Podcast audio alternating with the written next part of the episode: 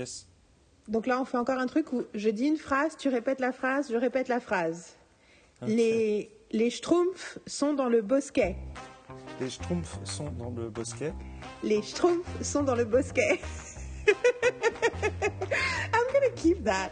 Donc voilà, c'est notre. euh, maintenant, et la prochaine fois, c'est toi qui inventeras. euh, je je n'avais pas prévu Oh, de dire ça. hein. J'avais pas prévu. hein, ça s'est venu tout seul. Euh, quel plaisir, Dom, de te parler après toutes ces péripéties. Parce que quand même, je te rappelle que ça fait deux mois en fait qu'on n'a pas fait de podcast nouveau. Il Donc. était très euh, nouveau. euh, non mais franchement, euh, la, le Stranger Things, bon, déjà je trouve que je l'ai réécouté en entier et je peux te confirmer qu'il était très intéressant. C'est pas trop daté. À un moment, on dit pas putain, j'espère que Trump va pas passer. Euh, bah non, parce qu'on l'a enregistré début 2017 et il était déjà passé. C'était déjà 2017. Non, Ouais, ça je me paraît pense- tellement j'ai l'impression qu'on l'a enregistré. Non, c'était 2016, mais j'ai l'impression qu'on l'a enregistré en janvier-février 2017. D'accord. Bah, c'est possible. J'ai l'impression. Euh, mais en fait, c'est rigolo parce que d'ailleurs, euh, j'ai plein de podcasts que j'ai jamais mis en ligne et en fait, ils sont tous été enregistrés en 2017. Ouais. Euh, ou alors est-ce que c'était ou alors est-ce que c'était Thanksgiving? Parce que je sais qu'il y en a un qu'on a enregistré de Thanksgiving, mais je pense que c'est celui où c'était juste toi et moi quand je faisais. euh, on parlait de ton désir, euh, ton désir et tes envies de scénariste. Pardon. Bah non, mais on, se retrouve à parler de plein de trucs hyper intéressants, mais euh, j'ai failli, franchement, c'était c'était une option hein, pour, euh, pour, pour, la, pour le rerun. On en a plein des podcasts où on raconte des trucs intéressants. Euh, je trouve qu'ils sont pas datés du tout, en fait. C'est ça que je trouve euh, assez cool, parce que pour moi, c'est vraiment ça. Quand j'étais. Quand j'avais 20, 20 et quelques années, euh, la première fois que j'ai lu Entertainment Weekly, j'avais 17 ans. J'étais dans un magasin de goodies euh, de pop culture euh, dont j'étais, auquel j'ai été euh, accro pendant des années, euh, qui était un, j'ai passé des heures et des heures de ma vie euh, entre euh, 97 et euh, 99, qui s'appelait le Strip Burger, qui m'a été conseillé par Alain Carazé dans Génération Série. et euh, j'y passais, j'y allais trois, quatre fois par semaine. Et euh, genre, ma mère, quand, à l'époque, j'avais pas de portable, ma mère, quand elle savait pas où me trouver, elle appelait le magasin. Et du coup, le patron il était trop habitué à répondre à ma mère au téléphone, genre, oui, elle est là. C'est pour te dire, tu vois. Et euh, enfin bon, cet endroit est un endroit euh, extrêmement important euh, pour plein de raisons dans ma formation de sériephile. Euh, notamment, euh, le patron était très fan de Babylon 5 et m'a prêté les cassettes vidéo pour que je regarde tout Babylon 5. Et genre, genre, mais enfin, était la bombe Buffy, c'est un peu de la merde. Ce qui me fait rire avec. Je me dis, à chaque fois, je me dis, un jour, il va me voir dans un endroit public parler de Buffy à la télé ou quoi que ce soit. Il va dire, j'arrive pas à croire que 25 ans plus tard. Euh, C'est la première personne qui m'a dit Buffy c'est un peu de la merde, j'ai vu l'épisode avec la montre religieuse, j'étais là That's the worst episode Anyway, tout ça pour dire que euh, il avait plein de magazines qui venaient des États-Unis, qui venaient de machin et tout. Et j'avais acheté avant d'aller, en- j'étais allée dans le magasin avant d'aller en Russie et j'avais acheté un Entertainment Weekly avec Seinfeld en couverture avec les guides des épisodes de Seinfeld. Hmm. Et je l'avais emmené en Russie avec moi. Et en Russie, j'avais très peu de choses à lire. Du coup, j'ai lu mais tous les millimètres de ce magazine. Et quand je suis rentrée en France, je me suis abonnée à Entertainment Weekly parce que j'étais fan. Et je me suis abonnée pendant quelques années, enfin un an et quelques. Et puis à l'époque, j'avais payé le, le prix fort euh, pour que, le recevoir tous les mardis. Parce qu'en fait, il y avait deux types. Il y avait la version postale et la version cargo. Et donc, ça prenait le bateau, ça mettait six semaines à arriver. Et si ça prenait l'avion, ça, ça prenait, euh, ça arrivait le lendemain de la sortie de, enfin, tu vois, ça sortait, c'était en kiosque le lundi et c'était chez moi le mardi à Paris. Et ensuite j'ai arrêté, puis j'ai repris et tout. Et à un moment, quand j'habitais en Allemagne, j'ai rapatrié tous mes IW euh, avec moi.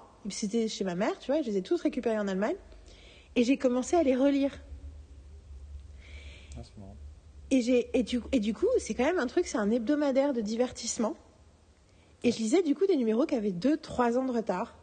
Et je me disais, putain, mais ils ont, ils ne, ils- rien n'est daté. Rien C'est n'est daté. arrêté la publication dernièrement, Ouais. là, non Ouais, ouais, Ouais. ouais.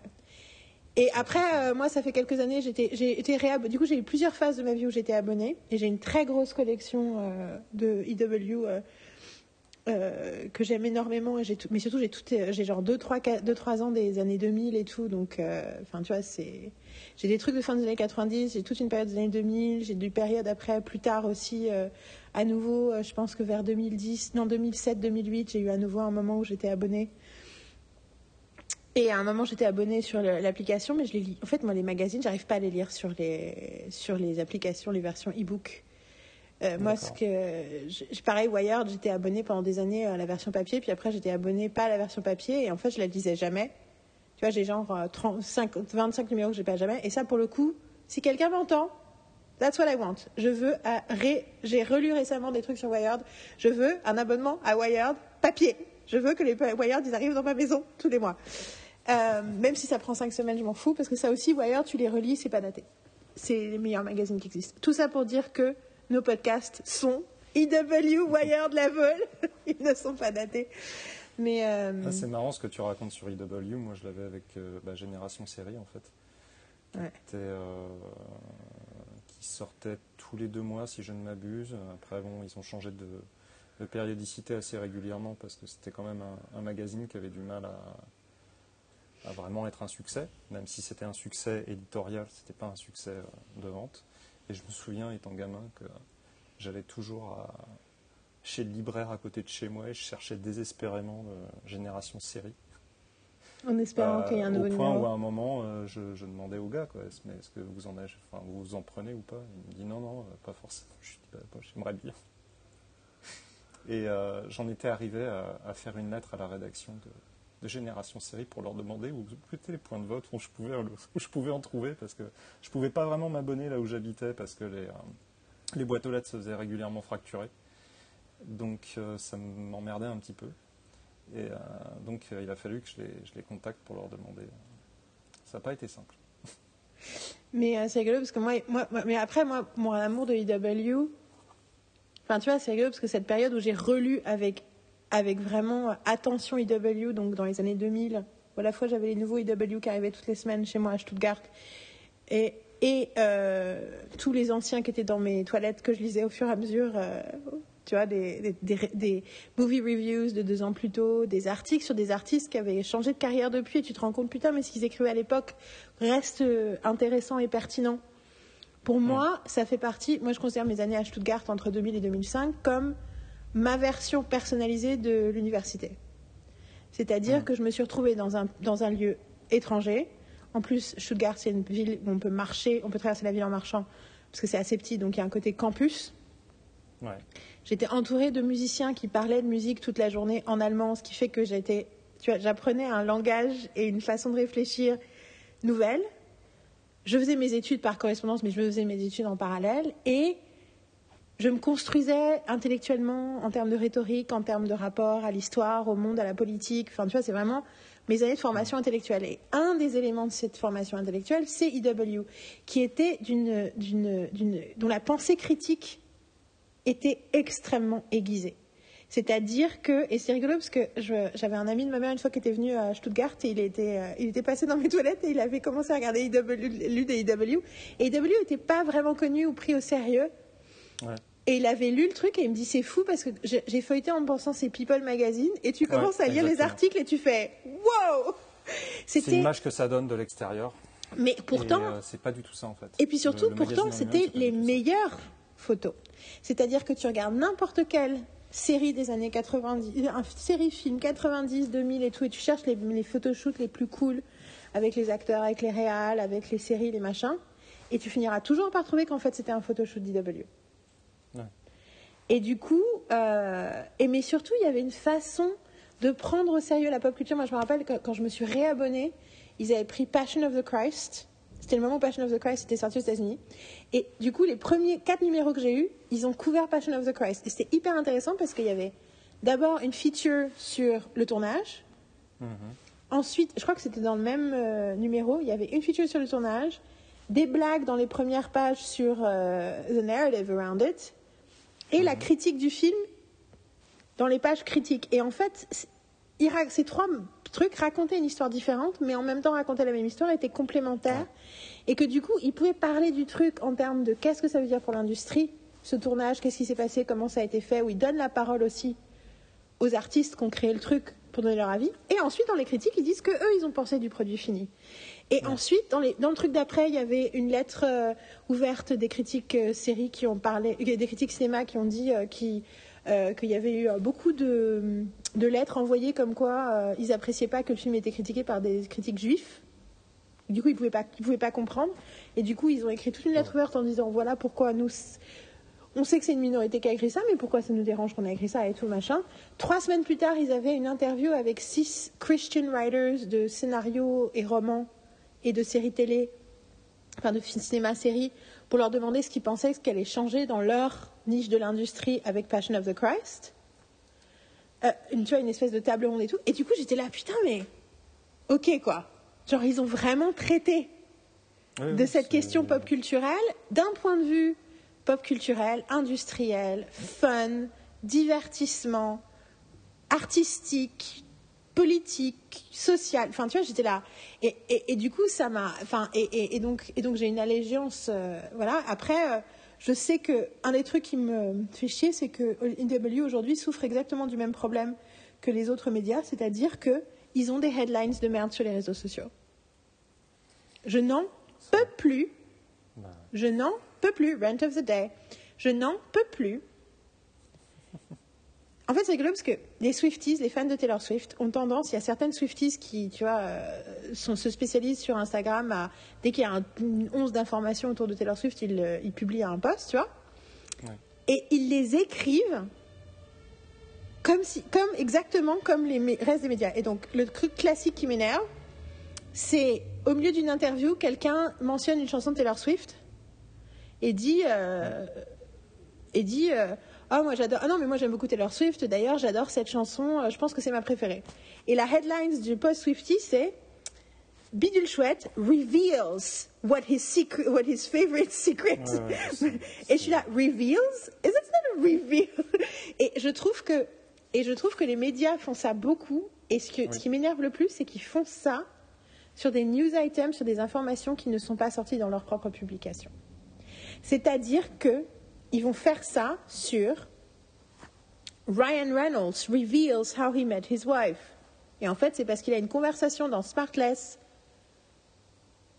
avec trois personnes qu'il connaît depuis 20 ans.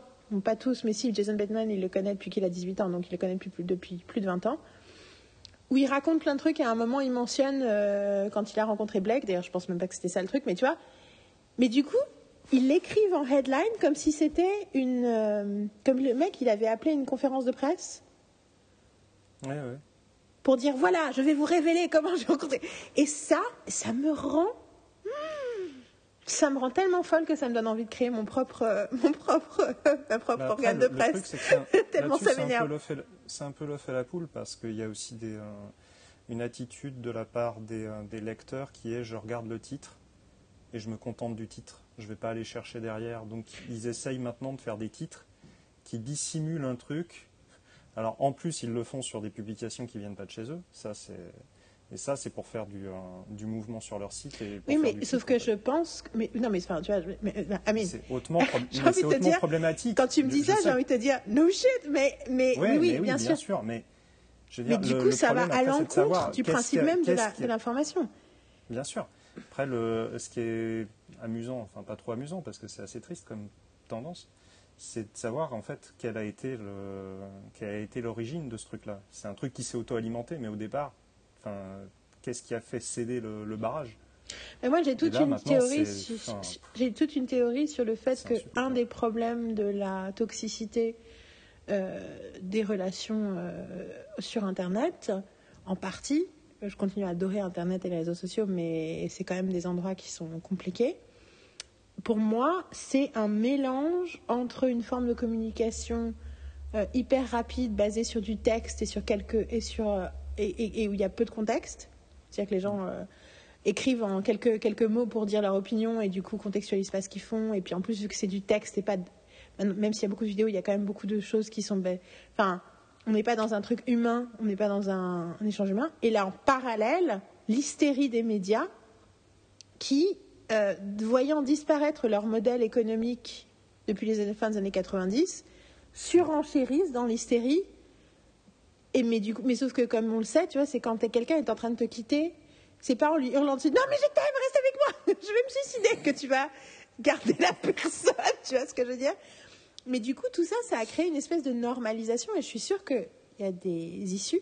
Mais. Euh, et, du coup, et du coup, effectivement, je pense que. Euh, parce que du coup, je suis là, ok, comment tu rejoins ce dont on veut parler aujourd'hui avec ce que tu es en train de dire? Bon, déjà, on est toujours sur les joies de l'analyse, donc bah, la pensée critique, c'est un truc de base de l'analyse, et je pense que c'est quelque chose qu'il faut vraiment maîtriser. Et je pense que moi, quand j'ai découvert les tenants, les aboutissants de la pensée critique, je me suis rendu compte qu'on ne m'avait pas vraiment appris ça à l'école. Euh, peut-être que parce que, enfin, tu vois, peut-être parce que je ne faisais pas gaffe ce jour-là, mais l'idée que euh, ben, ce qu'on appelle le vrai scepticisme, c'est-à-dire le scepticisme, c'est pas douter tout, le scepticisme, c'est d'avoir un rapport à l'information où on prend en compte le contexte, notre perception, notre subjectivité, la subjectivité de la personne euh, qui nous a délivré le message. Enfin voilà, on, regarde les trucs en prenant plusieurs angles de vue pour voir qu'est-ce qu'on est en train de regarder. Tu, parles de l'école et euh, je, suis en prise directe avec en ce moment avec, euh, avec mes enfants. C'était le cas à mon époque, c'était le cas à ton époque, c'est toujours le cas. C'est en fait c'est absorbe et retient. C'est pas euh, la pensée critique du tout. C'est euh, tu dois absorber tout ce qu'on te, tout ce qu'on te raconte et après euh, pas forcément faire le tri. C'est assez, c'est une machine. Hein. Et du coup, quand les gens analysent, je vois des fois des analyses, même beaucoup, où on est dans un truc, surtout des analyses pour le coup un peu universitaires et tout, où on est dans un truc faut que je trouve un twist intéressant pour mon truc et ensuite faire que ça rentre dans mon. Plutôt que de faire euh, une analyse empiriste qui est je, ok, je regarde ce que j'ai devant moi et je me dis ok, qu'est-ce que c'est? Euh, Et du coup, voilà, première étape, how do I feel? Ok, what do I think? Ça me rappelle, fait penser à quoi? Ok, à un moment. C'est quoi les réactions des autres? C'est quoi les. Qu'est-ce que le texte me dit? Ok, c'est quoi le contexte du texte? C'est quoi le. Enfin, tu vois, Mm. ce truc qui, qui, paraîtrait normal, mais qui n'est pas assez fait et que moi je fais avec toutes les informations. Mais donc je reviens à IW. Pour moi, IW, c'est et Wired et l'autre grand exemple. Mm. Il y a peu de presse, j'adore la presse techniquement, mais il y a peu de presse en qui j'ai vraiment complètement confiance. Et il y a eu une époque où tout ce qui était écrit dans Enton Weekly était, euh, était safe, était intellectuellement safe. Et il y a une période où c'était le cas pour Wired. Et je pense que c'est encore pas mal le cas pour Wired. IW, déjà, ça fait. J'hésite depuis des années à vouloir refaire un abonnement parce que euh, de temps en temps, j'ai des trucs et je suis là. Hmm, non. On sent qu'il n'y a pas la même. Euh, qu'il a pas la même. Euh, spécificité dans l'attention de qu'est-ce qu'on dit, comment on le dit, pourquoi on le dit, quoi. Et, et du coup, ça me saoule un peu. Et donc, j'étais en train de réfléchir comment est-ce que je renvoie ça au sujet dont on veut parler aujourd'hui, qui est Poker Face? Tada Je l'ai dit. Euh, ben, parce que euh, comment ça est possible que j'ai pas plus entendu parler de Poker Face? That's my fucking question. Ma vraie question, et alors en plus, c'est rigolo parce que j'en ai parlé avec d'autres gens. J'ai posé la question, je posais la question à Florian Echeverry, qui m'a dit que tout, tu vois, il est dans plusieurs podcasts, il est en lien avec plusieurs publications et tout, et il me dit que si, si, en France, les gens ont beaucoup aimé Poker Face, mais pour l'instant, c'est pas diffusé en France, et voilà, et tout. Et puis apparemment les critiques disent c'est une des meilleures séries de l'année, machin et tout. Quand tu regardes, quand tu cherches Pokerface et tu googles Pokerface, tu trouves ça. Mais je dis comment ça se fait que j'ai vu 250 milliards clips de Wednesday et sa putain de danse de merde, pardon mais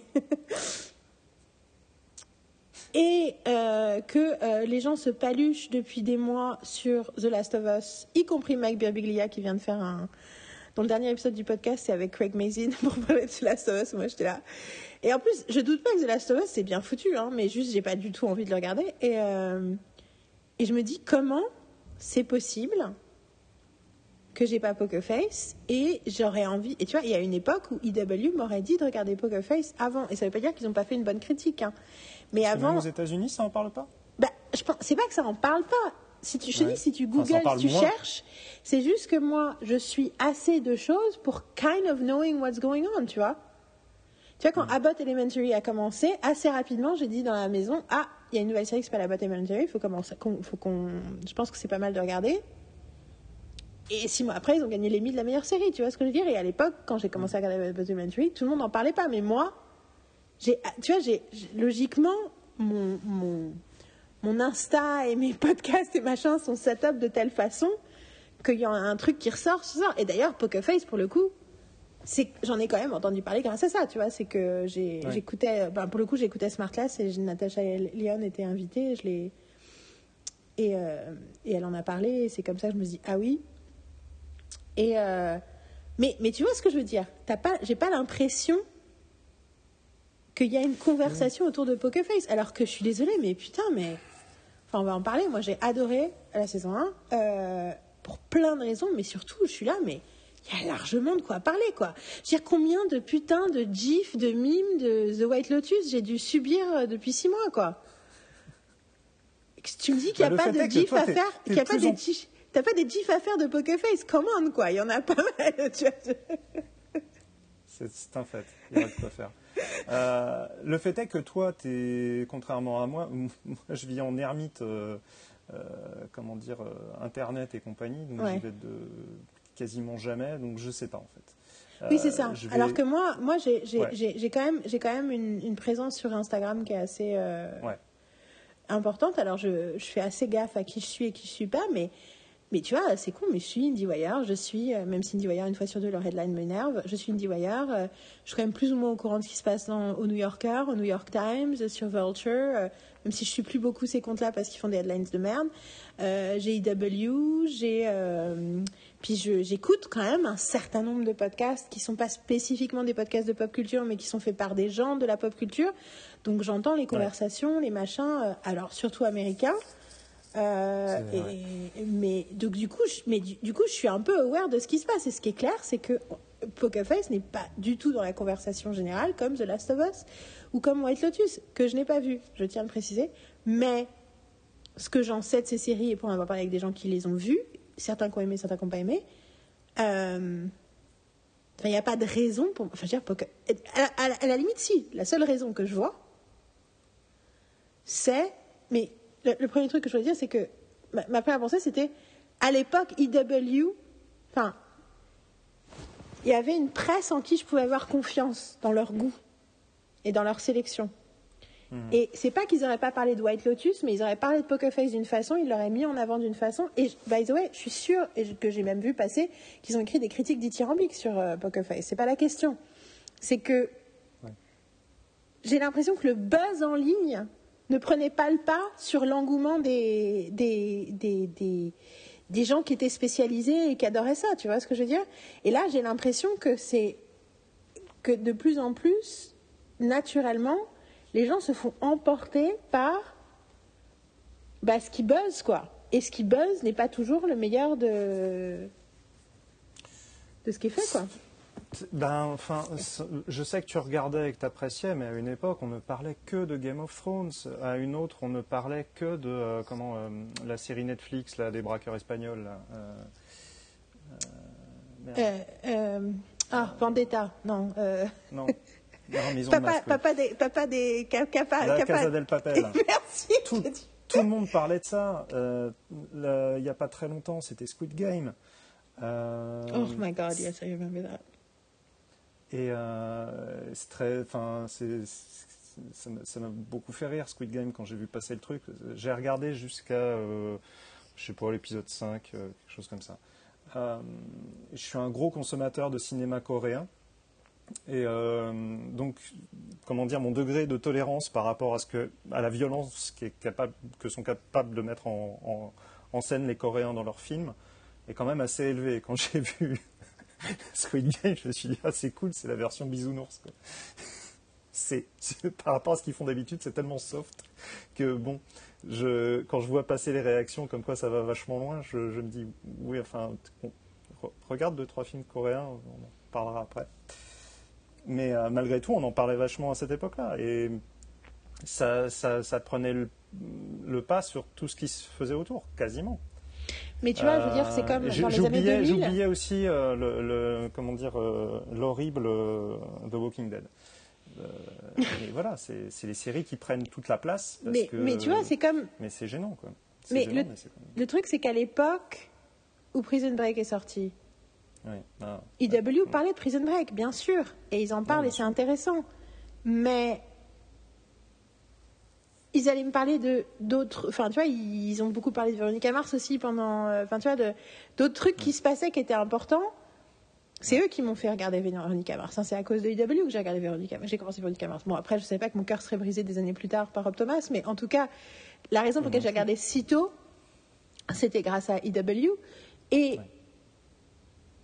et, et- et là, j'ai l'impression qu'ils sont. Enfin, j'ai l'impression d'avoir perdu mon IW et d'avoir pas vraiment d'équivalent. Et que. euh, et, et pour le coup, moi, j'ai l'impression que malgré les réelles qualités de Succession, de The Last of Us, de White Lotus, de Squid Game, qui sont des, je pense qu'il y a des qualités absolument Il y a des qualités indiscutables. à Squid Game. Je, je Non, mais moque un peu, indiscutable, moi, j'ai pas vu. qui fonctionnent, bien sûr. Mais je pense que pour avoir vu quelques images, quelques trucs, genre, c'est clair qu'en termes de, que à plein de niveaux, on est quand même sur des trucs de très haut calibre. Mais je pense fondamentalement, and I'm sorry guys, mais que la raison pour laquelle les gens, ça fait du buzz et les gens aiment, c'est pas à cause de ces qualités-là, c'est parce que ça flatte le consensus plat d'un regard sur le monde qui est euh, cynique et qui est plus simple, même dans The Last of Us, je suis sûre qu'il y a beaucoup d'amour et beaucoup de réparation et tout, il y a quand même cette idée de le doom and gloom, c'est plus facile à accepter, et que quelque part, Poker Face, c'est la proposition inverse. Et que du coup, ben, c'est plus compliqué à rentrer dedans, c'est plus facile de regarder un truc en se disant, ah, c'est l'humanité est vraiment aussi pourrie que ce que je pensais, tu vois. Right? Enfin, en tout cas, Ouais, après, quand je dis on right, ceci n'est pas spécialement. euh, si je devais faire un traité, une démonstration intellectuelle, je prendrais plus de temps. Là, ce que je fais juste, c'est être honnête avec ma, avec mon ressenti interne, euh, avec mon sentiment. Si, Ouais, oui, je- euh, je- si vous n'êtes pas d'accord, qui m'écoutez, euh, je n'essaie pas de vous convaincre avec cette expression-là. J'essaie juste de vous montrer mon ressenti. Après, tu avais la même chose avec House of Cards et Parks and Recreation, qui étaient à C'est peu clair. près, enfin, qui n'étaient pas concurrents parce que c'est pas du tout le même genre de série, mais ça parle de politique et on entendait parler sans arrêt de House of Cards et pas du tout de Parks and Recreation, qui malgré son côté un petit peu, euh, euh, enfin, son côté humoristique et euh, vraiment avec les curseurs poussés dans l'humour euh, à fond, était beaucoup plus réaliste que House of Cards en termes de politique. Et, Mais il y en a un qui était ça, constructif parle- et l'autre qui était destructif. Et c'est rigolo parce que c'est. Et c'est, mais de toute façon, c'est ce truc que le cynisme, en fait, c'est une forme de complaisance. Mm. Qu'en fait, le cynisme, c'est la, c'est la, c'est la, c'est l'équivalent négatif de la complaisance. Parce que le cynisme, comme la complaisance, enfin la complaisance en général, et généralement, la complaisance en général, c'est euh, le status quo plutôt que d'essayer de changer quelque chose. Et donc, tu as une version où tu dis, que généralement j'appelle complaisance, qui dit Oh, mais c'est pas si grave, c'est pas si mal, c'est pas si nul, quand même, c'est pas mal, je te trouve un peu dur. Et t'as la complaisance, euh, oh, de toute façon, tout est pourri, ça sert à rien, euh, et qui sont les deux façons de. Enfin, tu vois, et qui- du coup, qui te, re- qui te montre une illustration de, de- une, une world view que tu as déjà dans ta tête. Du coup, quelque part, c'est. C'est plus confortable que de devoir confronter. Tu vois, là, je, suis en- je, je, je t'ai prévenu, je suis dans un rewatch très intense de Buffy et d'Angel. hein. Ça y est, je suis arrivée au début d'Angel et je suis là. Ah, j'adore Angel Mais, mais je me dis putain. Puis il y a un truc, je suis en train, je m'amuse à chaque épisode. Je classe. Donc au début, tu vois, euh, entre le 1 et le 2, lequel est le meilleur et en machin. Et donc là, j'arrive à un point où j'ai 60 épisodes et quelques. Et je suis dans la merde. Parce que là, commencer à classer l'épisode 3 d'Angel dans l'intégralité du Buffyverse jusque-là. là, comment je compare cet épisode-là de la saison 1 avec Tu vois, c'est je me suis créé une espèce de une espèce d'horrible euh, dilemme euh, cornélien euh, à chaque épisode. Mais aussi ce qui est intéressant c'est que tu vois à quel point ah cette saison 1 d'Angel qui est quand même hyper euh, pas trop appréciée que beaucoup je, je dis toujours aux gens c'est pas parce que vous n'aimez pas la première saison que vous n'allez pas aimer Angel. Et ils regardent la première saison ils font Hum, je crois que c'est pas pour moi Angel. Et je suis là non mais personne n'aime la première saison. Sauf qu'en fait quand tu la revois et que tu connais Angel en fait c'est quand même bien. Et que surtout quand tu as vu tout le reste tu vois à quel point ils ont appris à écrire des épisodes efficaces. Ils ont appris à avoir tu vois que même quand c'est pas parfait c'est pas aussi putain il se passe quand même plein de trucs à l'écran. Il y a un truc de- il y a une maîtrise de l'exécution de plus en plus forte euh, qui est impressionnante. Bon tout ça pour dire que je me dis, on regarde ça, je dis, mais oui, mais vraiment prendre au sérieux ce que ça raconte, Buffy Angel, dans chacun des épisodes, c'est euh, se poser des questions sur euh, l'éthique, sur la vie, sur les émotions, sur euh, nos jugements des uns et des autres, sur qu'est-ce qui est bien, qu'est-ce qui est pas bien. Et en fait, ben, tout le monde n'est pas partant pour faire ça, quoi. Et, et du coup, et du coup, mais c'est vrai que tu vois, j'ai commencé une amitié avec une, une américaine, une amitié en, une correspondance, une correspondance lointaine avec une, nana à Los Angeles qui a, qui, qui a 28 ans. Mm. Et au début, elle était à fond sur le cinéma français et tout. Et je lui ai dit, moi, en fait, mon truc, c'est les séries. Après, elle me dit, ah, bah, en fait, moi aussi, j'adore les séries. Et j'ai commencé à lui parler de mes séries préférées. Et elle n'en avait pas entendu parler. Parce que c'est, tu vois, quand je dis Mythic Quest, elle n'en a pas entendu parler. Quand je dis Poker Face, elle n'en a pas entendu parler. Elle adore Fleabag, mais elle n'avait jamais entendu parler de This Way Up. Tu vois, c'est un autre exemple, Fleabag et This Way Up. Tu vois, c'est deux séries similaires. Deux enfin, tu vois, une nana comique auteur qui raconte un truc et tout, sauf qu'il y en a une où c'est calcifié dans le trauma, je trouve, et l'autre qui est dans la le côté constructif. Et du coup, ben, comme par hasard, euh, elle, prend moins vite. C'est-à-dire qu'il y a des gens qui ont vu This Web et qui adorent This Web, mais ça n'a pas, ça a pas le même buzz. Parce que c'est plus compliqué à, c'est plus compliqué à, à adopter, quoi. Et pour moi, Pokerface, c'est ça. Pokerface a tous les apparats de la Prestige TV, mais il y a un truc émotionnel, éthique, humain, qui demande un peu plus de, de considération. Non? Oui, je suis d'accord avec toi. Après, euh, oui, c'est vrai qu'en alors en France, euh, de toute façon, pour l'instant, il n'y a pas de diffuseur. Et euh, je crains un petit peu que ça tarde à ce niveau-là. J'ai un peu peur. c'est c'est une série où j'ai du mal à voir sa place. Après, c'est sûrement euh, comment dire, un tort de ma part de ne pas imaginer qu'une chaîne française puisse la diffuser. Bah après, entre deux chaîne française, tu vois, moi je pense même pas chaîne française, mais on a des services de streaming, tu vois, donc euh, ce serait un truc de distribution sur un truc de streaming français, quoi. Enfin, qui passe en France. Euh, aux États-Unis déjà C'est Peacock. C'est Peacock. C'est Peacock. Donc c'est. Bon, parlons un peu de Poker Face pour de vrai. Bon, by the way, ceci est l'épisode, euh, je ne sais plus combien, de En cours d'écriture. euh, on est quel... Tu sais, c'est comme The Good Wife, le teaser est de plus en plus long. Mais sérieusement, c'est quoi l'épisode? C'est l'épisode 8, 9 en cours, Attends, en cours d'écriture, épisode 8, dramaturgie sérielle. Est-ce que ce truc existe? Je regarde mes notes. Parce que chaque fois, je prends des notes et je prends jamais de notes parce que juste on parle. Euh, Écoute, je pense que c'est le 8. Ouais, je pense que c'est le 8, parce que l'autre, je sais pas si je l'ai appelé hors série. 8 ou 9, on verra. Euh, regardez, le, regardez votre, votre, téléphone, il vous dira. Et donc, du coup, euh, Poker Face. Tu veux commencer? C'est moi qui commence? Euh, Vas-y, je pitch? Vas-y. Donc, j'ai eu le plaisir de regarder une série de 2023 alors qu'on est qu'en mai. Je suis hyper fière et je l'ai fini même. Euh, je l'ai fini quand Je l'ai fini en avril. Donc c'est une série euh, de Peacock. Peacock, c'est le bras digital de NBC. C'est une série co-créée par Ryan Johnson et Natasha Lyonne. Natasha Lyonne, l'actrice rousse que vous avez peut-être vue dans le merveilleux Russian Doll. Je n'ai vu que la saison 1. Donc je ne sais pas si la saison 2 est aussi géniale, mais j'ai adoré la saison 1. Et Ryan Johnson, le réalisateur euh, de plein de trucs, notamment du, de notre Star Wars préféré. On est d'accord, hein? C'est toujours ton Star Wars préféré, The Last Jedi? Ah, C'est mon Star Wars préféré à égalité, donc on peut dire que c'est mon Star Wars préféré. À égalité avec lequel? L'Empire contre-attaque. J'étais sûre que t'allais dire ça Which is like, I mean, it's high praise, right? Euh, ah Moi, c'est mon Star Wars préféré. Tout court. Un petit, euh, petit aparté, il faut que je t'envoie un post Reddit euh, que tu pourras partager euh, si tu le souhaites, où il y a un mec qui a fait découvrir donc, les films Star Wars à sa, à, sa fiancée. Et ses réactions, il, mettait une sorte de verbatim de ses réactions à chaque film et disait Ouais, ouais, exact, ouais. et son préféré, c'est The Last Jedi. ok. Bon, men are dumb? Is that men are dumb and don't listen to women? C'est ça le truc? Non, je pense euh, que non, au contraire, c'est euh, le, fait qu'il le poste euh, tant, tant à valider. euh, Non, non, non, mais, c'est- non, non, mais c'est juste. Non, non, non, c'est ça que je veux dire. C'est que juste qu'un des Ah. messages de, de Last Jedi, c'est Ah, oui, les mecs sont trop cool et ils écoutent pas les meufs qui sont plus compétentes que.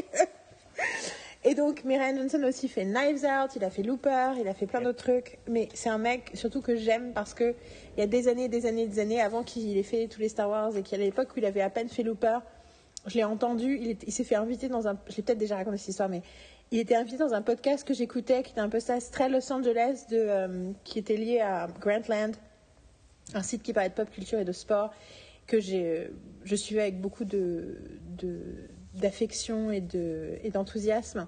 Et un des podcasts, c'était trois nanas qui s'appelait Girls in Hoodies et elle parlait à la fois de télé-réalité, de Girls, la série, et de plein de trucs toutes les semaines et tout. Et un jour, Ryan Johnson était dans la conversation, je ne sais pas pourquoi il était là. Il n'était pas là pour promouvoir un truc, c'est juste, tiens, tiens, on a Ryan Johnson avec nous. Et il a parlé de télé-réalité avec elle pendant une demi-heure et je me suis dit, ce mec est ultra cool. Zéro jugement à la con, que des trucs intéressants, que des trucs drôles. Tu vois, tu, tu sentais la générosité d'esprit en fait. Et depuis ce jour-là, j'ai fait OK. Lui, quoi qu'il arrive, on sait que c'est un mec bien. Et donc, voilà, ça c'est mon Ryan Johnson. Et Natasha Lyonne, moi j'étais déjà fan dans les années 90. Et quand elle est ressurgie dans Orange is the New Black, j'avoue que c'était. Moi, c'était mon truc préféré dans Orange is the New Black saison 1, c'était que Natasha Lyonne ait à nouveau une carrière. Ouais. Et donc, ils font ça. Ils ont. euh, tu, tu pourras regarder, il y a les showrunners, c'est deux sœurs qui s'appellent Silverman quelque chose. Est-ce que tu. Can you check? Sur Wikipédia, c'est écrit. Euh, et en gros, j'en ai entendu parler dans le podcast Smartless. Et Natasha Lyonne, ce qu'elle a dit, c'est que c'était une série qu'ils avaient inventée un peu en hommage aux trucs de détective privé, notamment le cinéma des années 70, notamment Le Privé de Altman, qui était un de ses films préférés à elle, qui était la raison pour laquelle il y avait un chat orange dans Russian Dolls que je ne savais pas. J'ai fait oh Et euh, et si vous n'avez pas vu Le Privé de Altman, c'est une version 70 de Philippe Marlowe qui vaut grave le coup. C'est Alan Alda Glenn Gould Non, pas Glenn Gould. Euh, si, c'est qui C'est Glenn Gould Euh, Gould. Mais c'est Gould. Merde. Gould. C'est Gould. Oui. Eli Non, c'est Glenn. C'est pas Glenn Non, je crois pas. Pourquoi j'appelle Glenn Gould? Ah, mais non, Glenn Gould, c'est le. Mais non, Glenn Gould, c'est le pianiste, elle. Euh, ok, excuse-moi, je suis un peu fatiguée. Ah, c'est pas grave. Euh, c'est Eli, il me semble. Ou c'est. Alan Gould. C'est pour ça que j'ai dit Alan Alda. Bon, c'est- c'est le moment- Oh là là. Ça, c'est le moment le plus drôle du podcast. Juste avant, j'ai dit papa Robert pour casser Gould. le papel. Oh my god. c'est Michel Gould Mon check. Can you... anyway. Et dans le podcast, On est en train de fusionner euh, Alan Alda et, et, et Gould. euh, Elliot, pour en Elliot. Elliot, Elliot, Elliot. il s'appelle Elliot. right? Eh, j'étais pas loin. Eh, Eli. je tiens à dire- début. Je suis pas allée checker. hein. Je suis allée checker dans mon cerveau, mais pas. euh, T'as déjà vu euh, Wrecked, la série Wrecked de TBS Non, jamais, non. non. Donc Wrecked, que, dont j'ai apparemment que j'ai déjà mentionné dans un, dans un truc récemment, euh, c'est une série, euh, une comédie de TBS qui est arrivée au même moment que euh, Search Party en 2016. Et en gros, c'est Lost version comédie et moi je trouve version réaliste. Et donc ça commence, ils crachent sur une île. Et ils sont donc tous les gens du d'un, d'un- Et du coup, c'est rigolo parce que c'est vraiment un méta-commentaire sur Lost et en même temps, c'est une série en soi. Et il y a, genre, c'est l'épisode 3, je crois, où ils sont, ils essaient de, se rappeler du nom d'un acteur. Ils sont bloqués sur l'île. Et ils ont pas IMDB, ils ont pas Internet. Et du coup, ils sont seuls. On va devenir fou, en fait, on va jamais réussir à savoir. Ou c'est un film, ou c'est dans quel film Steve Zane joue, ou alors quelqu'un qui dit que Steve Zane dans un film et les autres disent non, il est pas dans le film, et ils passent, et ils sont là, on va jamais savoir, on n'a plus Wikipédia, on n'a plus Internet. Je me suis dit, ça, c'est le truc qui nous rendrait fous sur une île déserte. anyway, Alors, c'est euh, Lila et Nora Zuckerman qui sont euh, showrunners sur, c'est euh, Zuckerman, je sais pas si sur, sur Poker Face. Voilà, et donc elles Et ce qui est très rigolo, en fait, quand tu regardes la liste des, euh, des producteurs, c'est évidemment as Ryan Johnson et Natasha Ryan, mais tu as aussi Maya Rudolph. Oui. Et d'ailleurs, c'est très intéressant parce que moi, j'ai pas arrêté de passer à, penser à PTA dans ce, en regardant donc Paul Thomas Anderson, euh, en regardant le truc, et surtout j'ai entendu parler. Ryan Johnson qui a dit, je crois que c'est son réalisateur préféré.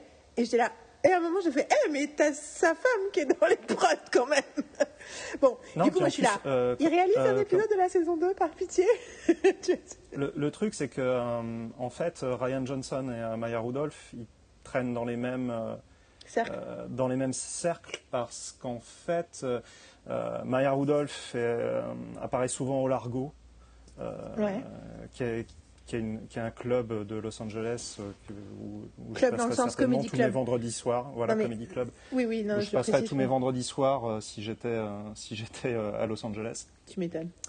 Et, euh, et en fait, Ryan Johnson aussi, euh, Ryan Johnson en est même arrivé à réaliser un épisode de Thrilling Adventure Hour, le podcast euh, de, de Ben Hacker et Ben Blacker, où euh, je me demande si Maya Rudolph n'a pas fait déjà une, une apparition. J'avoue que j'ai un doute là-dessus. Mais un podcast où, est un- où comme comédien régulier, tu as Paul F. Tompkins qui fait partie de tous ces cercles-là, en fait. Paul Thomas Anderson, il va souvent au Largo aussi. Enfin, c'est un truc. euh, Non, mais c'est- c'est- juste, je voudrais juste dire, Ryan Johnson, c'est trop notre copain, quoi. Genre, mais, je- Mais genre, mais Non, tellement évident Johnson- comment c'est notre copain. Tiens, en plus, il a épousé une film critique qui est devenue film historienne qui fait un podcast. Du coup, quand même, je, je veux pas dire, mais il est trop, c'est trop notre copain. Ryan. Non, mais Ryan Johnson, en plus de faire des films que j'apprécie depuis très longtemps, euh, on en parlait, un, un des premiers que j'avais vu euh, de, de lui, que j'avais vraiment beaucoup aimé sans savoir qui il était, c'était les The Brothers Bloom. euh, Que j'ai pas vu. Qu'il faudrait que je revoie là. Du coup, j'ai envie de le revoir pour voir si, je retrouve un petit peu mes, petits euh, par rapport à ce que je pensais à l'époque et ce que je pense de Ryan Johnson aujourd'hui. Euh, c'est un type qui est, euh, qui est vraiment brillant à la fois dans la réalisation mais aussi dans l'écriture. Il y a une vraie. comment dire quand il, écrit un truc de mystère, tu vois les choses qui sont mises en place et tu vois que c'est mis en place très, très intelligemment pour justement te permettre de. Quelque part de bien suivre la, progression du mystère et sa résolution.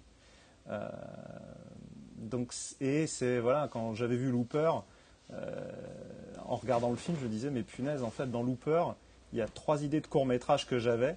Ce type est de la même famille que moi. Ah, mais oui, C'est ça y est, je me rappelle. Je me rappelle que c'était ton problème avec Ryan Johnson, c'est que Ryan Johnson, c'est ton ennemi, c'est celui qui fait les films que tu voulais faire dans ta Alors, c'est tête. pas mon ennemi en fait, c'est euh, c'est- c'est le mec que j'aimerais appeler pour dire putain, mais comment tu fais pour que les gens te, les, les produisent? Bon, maintenant la question se pose plus. Au niveau où il est, il- il- le, le truc se.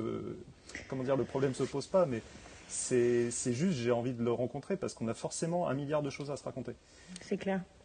Et donc, du coup, c'est rigolo parce que moi j'adore Ryan Johnson, mais effectivement, I don't feel, j'ai pas l'impression d'être Ryan Johnson, j'ai l'impression que c'est quelqu'un avec qui je m'entendrais hyper bien, comme je m'entends avec Ouais. toi. Enfin, tu vois, tu veux dire, c'est rigolo, c'est, c'est plus que si c'était un autre Dominique en fait, c'est pour ça. Et il, a, il alors, du coup, habitait attends, mais Paris à juste époque. Et je, Il habitait Paris à une époque. Pendant, Why? pendant un temps. what's Ah, je wrong sais plus pourquoi, people? mais il, est, il, est, il était à Paris pendant, euh, euh, je sais pas, quel- quelques, quelques années. Et quel- pendant quelques années, il était, euh, il était à Paris. Tu voyais sur son post tweet, sur, euh, sur son Twitter, il postait des trucs de. Tu l'as pas stocké. Bon, attends, parce que du Et coup, j'essaie de. J'ai toujours pas fini de raconter le truc que j'étais en train de raconter. Je me suis interrompue moi-même, hein, je tiens à te le dire, c'est pas toi, c'est moi qui ai fait une digression. Mais en gros, dans le podcast où elle commence à dire les films noirs, machin et tout, moi je me dis, oh là là, une série euh, inspirée par euh, tous les privés et tout, ça me donne grave envie. Et elle Ouais. dit oui, machin, elle dit après, Ryan et moi, il dit Ryan, elle a d'autres références en plus, des références plus télé, et moi j'étais là, oh et là, elle cite Colombo. Je pense que je sais pas si elle a cité Magnum. J'ai l'impression qu'elle a cité Magnum. Elle a dit Colombo, Magnum et euh, Rockford Files. Et là, j'étais là. Oh Attends, attends. Ce réal que j'aime, dont j'aime, je l'aime en tant que réal, je l'aime en tant que scénariste. Ouais. Il a passé tout son temps dans la promo de Knives Out à parler d'Agatha Christie. J'adore Agatha Christie, c'est le moment où je me suis remis à relire tout Agatha Christie. Bon, j'en suis qu'au huitième livre, mais petit à petit, je, le- je- non, je crois que j'en suis au onzième roman. J'ai relu les onze premiers. Et donc petit à petit, euh, je fais mon chemin. Euh, mais du coup, tu vois, enfin, je me sens déjà connectée avec ces. Puis surtout, ça m'a fait tellement plaisir d'avoir ce mec dire qu'à quel point il adorait Agatha Christie et il adorait aussi les adaptations d'Agatha Christie. Ouais. Et du coup, là, je me dis, putain, il- moi j'ai revu la première moitié de la saison 1 de Rockford Files l'été dernier. J'ai revu la saison 1 et le début de la saison 2 de Colombo. J'ai revu euh, ces dernières années les deux premières saisons de Magnum P.I. l'original. Je suis totally obsessed et toute, la, toute ma famille, les écureuils avec moi, on adore le nouveau Magnum P.I. Genre on adore. Euh, même si, euh, voilà, stylistiquement, euh, je pense qu'il y a un. J'ai donné ce- ce- cette expression. Il y, a, il y a pas mal de, il y a pas mal de routes de sortie, malheureusement, pour des gens. Je pense qu'ils commencent à regarder Magnum P.I. où ils peuvent se dire, ah non, c'est pas pour moi. Et c'est dommage parce qu'il y a vraiment un truc hyper feel good dans cette série et hyper profond qui fait que j'adore cette série. Bon, voilà. Mais du coup, de me dire, attends, ce réal, machin qui vient du cinéma et tout, attends, il a fait ses devoirs. Il s'intéresse à la télévision, il s'intéresse à l'histoire de la télévision, il s'intéresse aux années 80, aux années 70. Là, je me dis, wow, wow. Et du coup, j'étais, bon, alors du coup, bonjour les expectations, tu vois, où je me dis, ok. Et on était, on- la série venait de se terminer, je pense. Et, euh, et bien entendu, hein, quand la série a commencé, Marine avait tout de suite euh, récupéré le pilote et tout, parce qu'elle continue à faire ça, mais juste, elle me les file pas parce qu'elle sait que moi, j'ai pas vraiment d'attention euh, pour les nouveaux trucs. euh. Même s'il y a une nouvelle, il y a une autre nouvelle, il y a deux autres nouvelles séries de 2023 que j'ai commencé à regarder que j'aime beaucoup.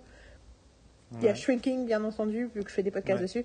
Mais euh, le deux- deuxième, il y a une série CBS, je crois, ou ABC, ABC, qui s'appelle Will Trent, que je trouve remarquablement écrite. J'ai vu les, il y a 13 épisodes dans la saison 1, j'ai vu 7. Je trouve qu'en termes d'écriture, qu'en termes de machin et tout, il y a plein d'acteurs qu'on aime dedans. Euh, c'est un Georgia Bureau of Investigation. Il y a un truc autour de. Franchement, il y a vachement un truc autour de la politique euh, des- et, et equal- justice, equality. Euh, tu vois, social justice. Enfin, tu vois, il y a un côté où les plusieurs euh, membres des plusieurs personnages font partie des minorités, mais pas tous. Et donc, euh, et ça parle beaucoup de de la politique moderne, tu vois, par rapport à ça. Et Ouais. j'ai juste envie de te dire, franchement, fais-toi plaisir, regarde les deux premiers épisodes parce qu'il est en deux parties. Les deux premiers épisodes de Will Trent. Et d'ailleurs, après, j'ai regardé, j'ai dit, mais pourquoi c'est bien Et bingo, la nana qui a créé la série, ça fait 20 ans qu'elle a créé des séries. Je fais, ah bah voilà, on voit la différence. C'est la nana qui, à l'époque, avait créé Mercy et je sais plus quoi d'autre. Enfin, Will Trent. Will Trent. Will Trent, c'est la Reco Network de début 2023. Euh, voilà. Euh, Mais mais C'est marrant, ça, je sais pas pourquoi ça me... dis quelque chose Ah, punaise, j'ai vu la bande-annonce, c'est pour ça. Ça m'avait intrigué, justement. Regarde le les deux premiers épisodes. Ouais, Et euh, franchement, Ouais, euh, alors je trouve que les deux premières minutes sont inutilement violentes. Ouais. Euh, mais bon, Ok. it gets amazing right after. Du coup, et notamment en termes d'écriture et en termes de dialogue, et enfin en termes de, c'est ultra dark, c'est ultra drôle, c'est ultra euh, sentimental, émo- emotional, politique, tout ça. Enfin, yeah.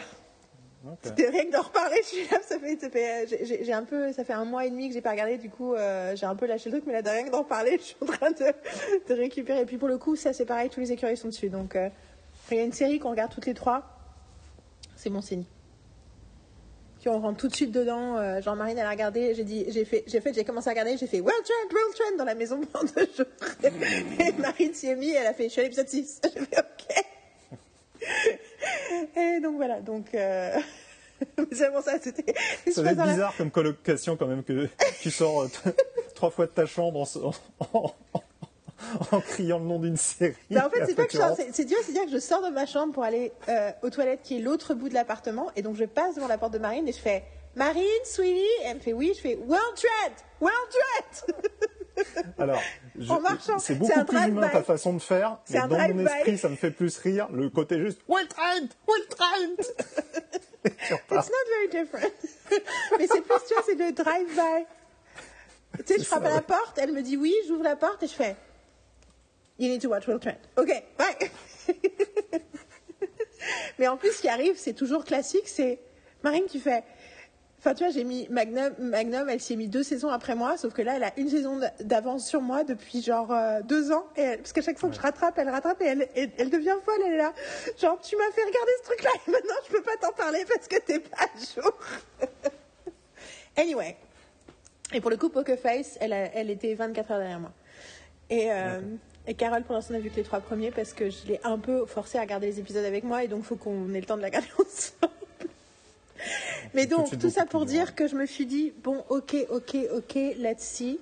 Et j'ai regardé le premier épisode et j'ai fait, oh my god. Enfin, j'ai regardé les 20 Ah, premières minutes d'abord parce qu'il se passait Excellent il se passait quelque chose et du coup j'ai regardé les 20 premières minutes et j'ai fait ok et genre et je, tout de suite je, je, je, je faisais autre chose après donc j'ai pas pu continuer donc j'ai dit aux filles euh, tout de suite euh, ok j'ai regardé les 20 premières minutes c'est un vrai une vraie série j'ai dit Ouais. c'est une vraie série c'est une vraie série c'est vraiment ce que j'ai dit je dis c'est une vraie série et en même temps c'est toute la ça a tous les apparats du Prestige TV et la réalité c'est que je suis quand même une intello snobinarde euh, parisienne, donc bien entendu que j'adore quand les séries ressemblent à du cinéma. Même si ça m'énerve Ouais. quand c'est leur seul atout et que ça me, ça me- en fait, je trouve ça, je trouve ça triste et je trouve ça, en fait, c'est comme, euh, plus ça va, plus j'ai toujours comparé mon rapport aux séries à des rapports humains. Et il y a un côté sur les Prestige TV qui n'ont pas quelque chose à dire. C'est vraiment quand tu as une vingtaine d'années et que tu commences à développer des amitiés avec des gens qui ont l'air hyper intelligents, hyper cool, et au bout de 3-4 conversations, tu te rends compte qu'en fait, ils n'ont rien vraiment à dire. Et du coup, ça te fait te sentir tellement seul et tellement triste. Et c'est exactement ce que les, la plupart, la plupart des séries HBO me font ressentir. Right? Ouais. Euh, alors, c'est pas forcément toujours sur les séries HBO, même si ces dernières années, je, je serais très, euh, très mauvais critique vu que je les regarde plus, en fait. C'est ça. Ou, ou presque. Non, mais moi non plus. Alors, je dis HBO parce que c'est une facilité de, de rhétorique, quoi. Bien entendu, j'ai pas vu, pas. j'ai pas vu Succession, Succession et je sais pas si je vais le regarder un jour, honnêtement. Je, j'en sais rien. Moi, j'attends que quelqu'un me tomber donne dedans, envie de Et peut-être que je vais adorer. Euh, Absolument. de toute façon, je- je- j'essaye de toujours de partir de ce côté-là parce que sinon je je me lance jamais dans les euh, dans dans, dans une série. Si je pars du principe que je, je vais me lancer dans un truc que j'ai détesté, c'est ce que je faisais à une époque hein, quand je suivais les séries de manière euh, entre guillemets professionnelle. Pour en faire les critiques, euh, des fois je, je voyais le truc et je disais oh ça je vais détester. Je me mettais dedans, bah, ça loupait pas. Généralement je détestais. Donc euh, non non. Ouais, bah, j'essaie de pas faire ça non plus, euh, jamais, mais euh, après, du coup, j'essaye aussi d'être d'être à l'écoute. Et quand je dis c'est une vraie série, je viendrai- je viendrai une pensée. Tu me diras, c'est profond. Vas-y vas-y vas-y. On est là pour ça. Quand je me dis ça, c'est une vraie série, je pense que ça veut dire. J'utilise la métaphore de, des relations sentimentales euh, pour dire euh, un film, c'est un one-night stand, un,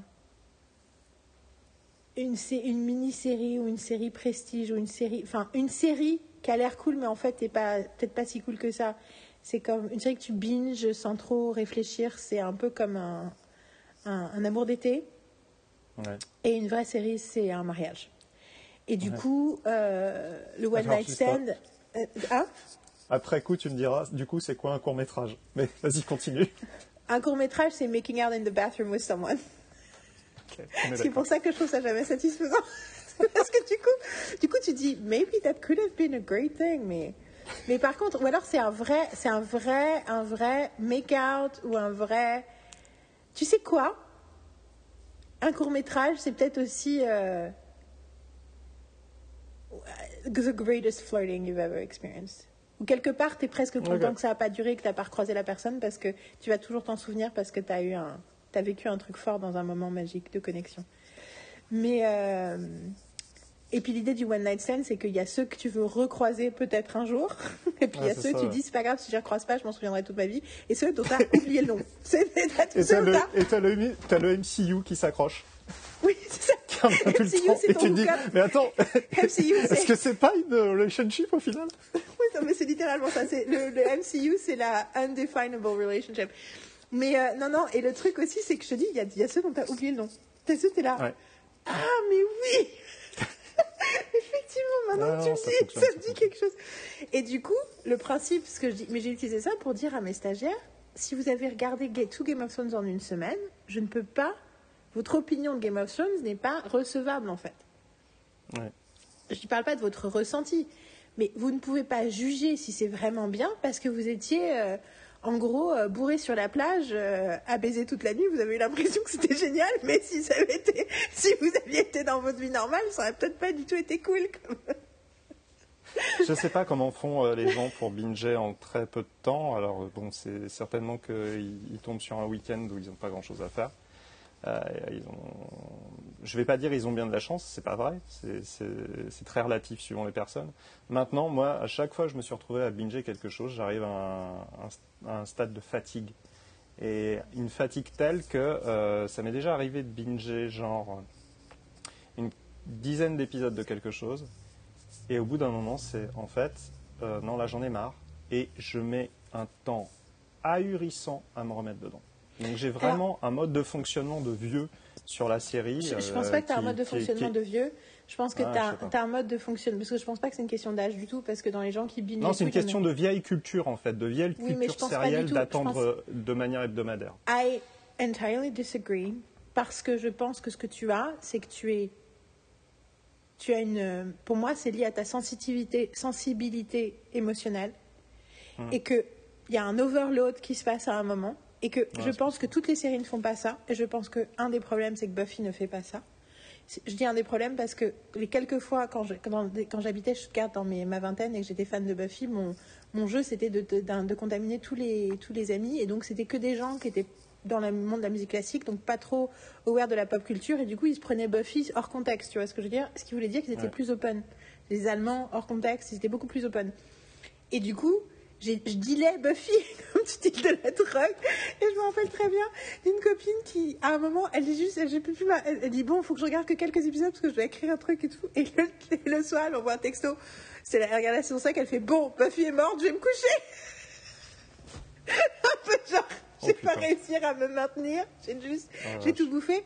Et je me rappelle à l'époque, un des patrons de générique, je l'ai rendu, je l'ai fait regarder Buffy. Et au début, ils étaient là, et lui, il a commencé à regarder. En fait, il est tombé dedans.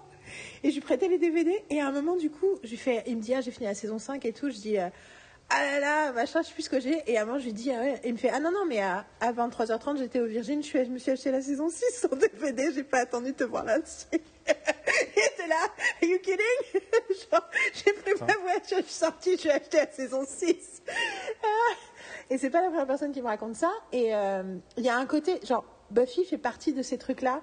Je pense que Friends a un côté comme ça aussi. Euh, Ouais. mais Ouais, effectivement, il y a des.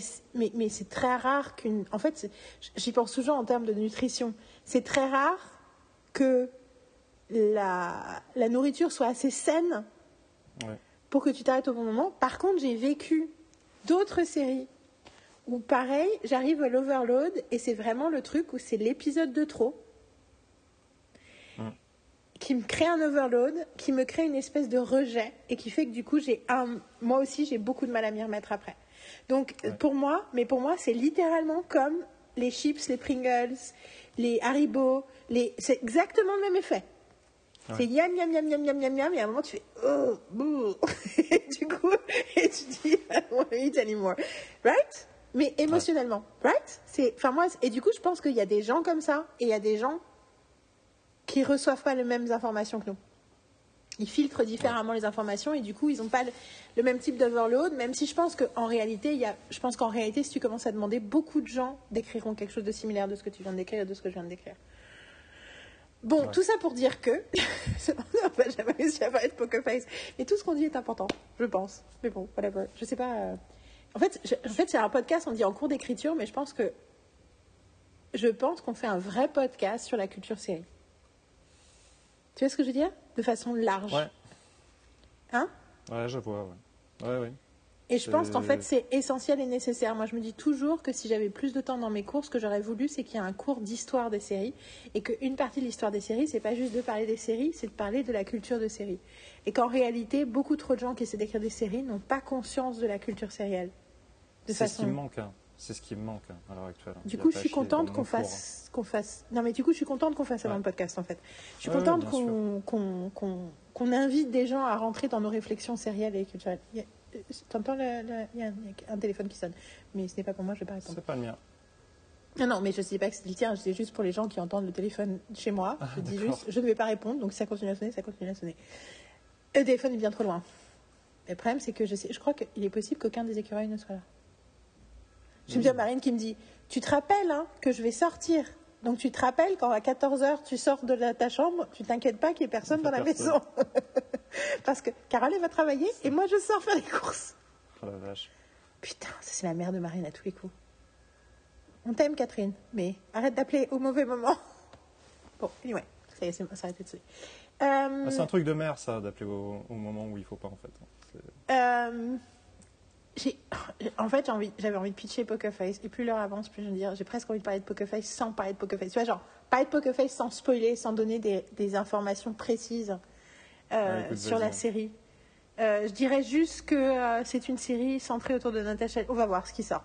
Bon, si vous n'avez pas encore vu Poker Face, je vous fais le pitch en quelques secondes de pourquoi il faut que vous regardiez Poker Face et après potentiellement on spoil, ok? Donc le pitch c'est, c'est une série autour de Natasha Lyonne qui a un comportement de détective sans être spécifiquement une détective privée. Parce que son regard sur le monde et sa personnalité et ses circonstances font qu'elle se retrouve dans des situations où elle est curieuse et elle essaie de comprendre ce qui s'est passé et du coup on est dans un format détective. C'est la première chose que je dirais. La deuxième chose que je dirais, c'est que euh, c'est une série qui assume complètement le fait d'avoir une histoire par semaine, de façon extrême, c'est-à-dire qu'on a même un univers différent par semaine. Je dirais que les euh, la meilleure façon de résumer, euh, c'est que c'est un mélange entre Colombo et Arabesque, comme c'était réalisé par euh, de temps en temps Tarantino, de temps en temps Paul Thomas Anderson. Right? C'est incroyablement cool à regarder. C'est une vraie C'est, expérience euh, de cinéma indépendant. T'as envie de le regarder sur grand écran. Tu te dis, putain, il se passe un truc. Ça, ça prend, en fait, en fait, et c'est pour moi le meilleur de. C'est la meilleure version de l'art télévisuel élevé par l'art cinématographique. Ouais. Spécifiquement parce que c'est un cinéaste au départ à la- dans, dans ce projet qui respecte l'art sériel. Et du coup, Et il qui a ne- une culture série. Exactement. Et du Ouais. coup, c'est pas au détriment Non. de l'art sériel.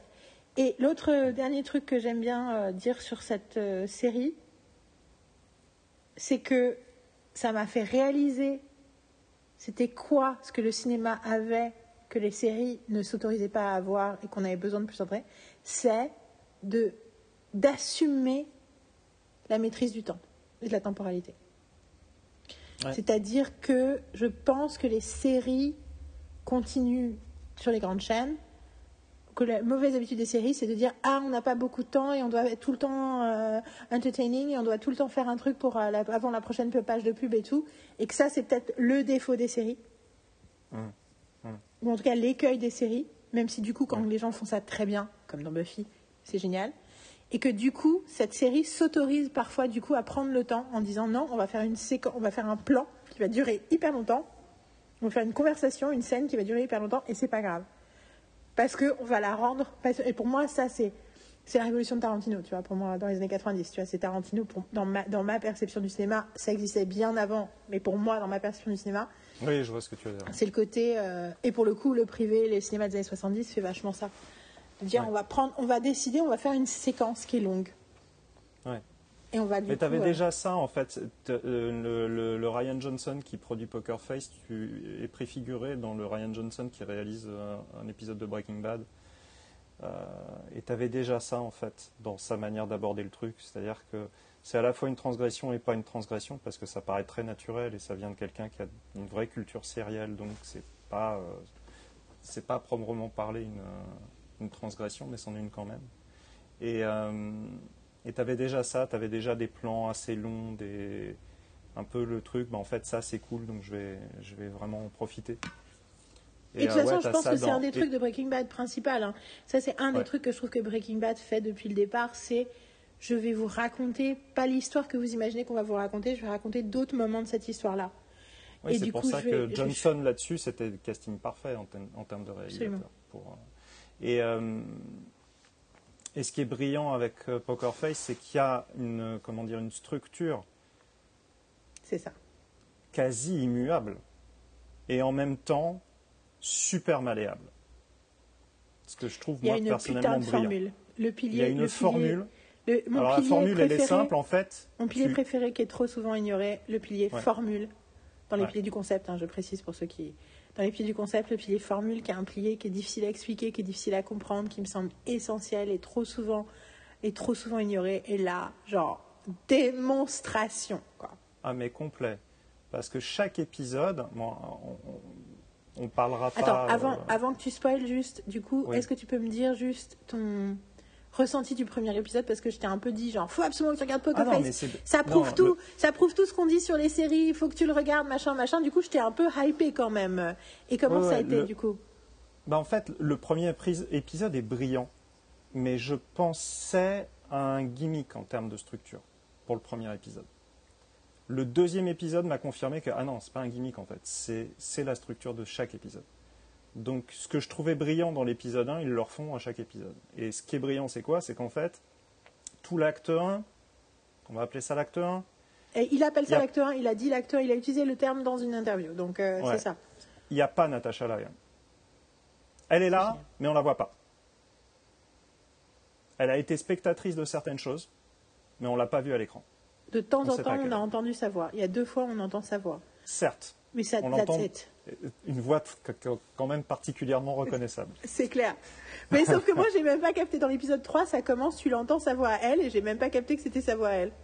Ah, tu vois, j'avais, j'avais pas capté non plus, tu vois. Et euh, donc tu la vois pas. Un meurtre se passe. Tu sais qui a commis le meurtre. Ça, ça coupe. Le, le petit morceau banjo, Natasha Ly- Lyon apparaît. Et là, on redécouvre ce qui s'est passé sous ses yeux, et elle était tellement périphérique à l'action et en même temps tellement loin que tu as l'impression de redécouvrir le truc de A à Z. Donc c'est bien parce que souvent ce genre de procédé-là, c'est assez chiant parce que tu dis, mais en fait ça je l'ai déjà vu, merci. Non, là la perspective est complètement différente. Et ça apporte quelque chose. Mais ça devient un jeu, du coup, pour toi, spectateur, de dire, OK, alors Ça du coup, elle était lent, elle était quand À quel moment Et puis, du coup, tu essaies de voir à quel moment tu te places, combien de jours avant, combien d'heures avant, combien de. Qu'est-ce que. Comment. C'est quoi la temporalité C'est quoi le.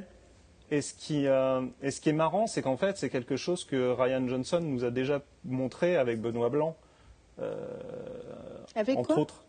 Avec Benoît Blanc, le personnage de Benoît Blanc. Ah oui, pardon, dans excuse-moi. dans tu l'as dit en français, j'étais là. J'ai pas, on n'a pas attention Non J'ai pas vu Glass Onion. Je l'ai pas vu. T'as pas vu Glass Onion Mais non, parce Oh, que. bordel. Je t'explique. Avec mon mal de dos et les problèmes de genoux de Marine, on n'arrive pas à s'asseoir toutes les trois dans le salon, Ah, pour l'instant.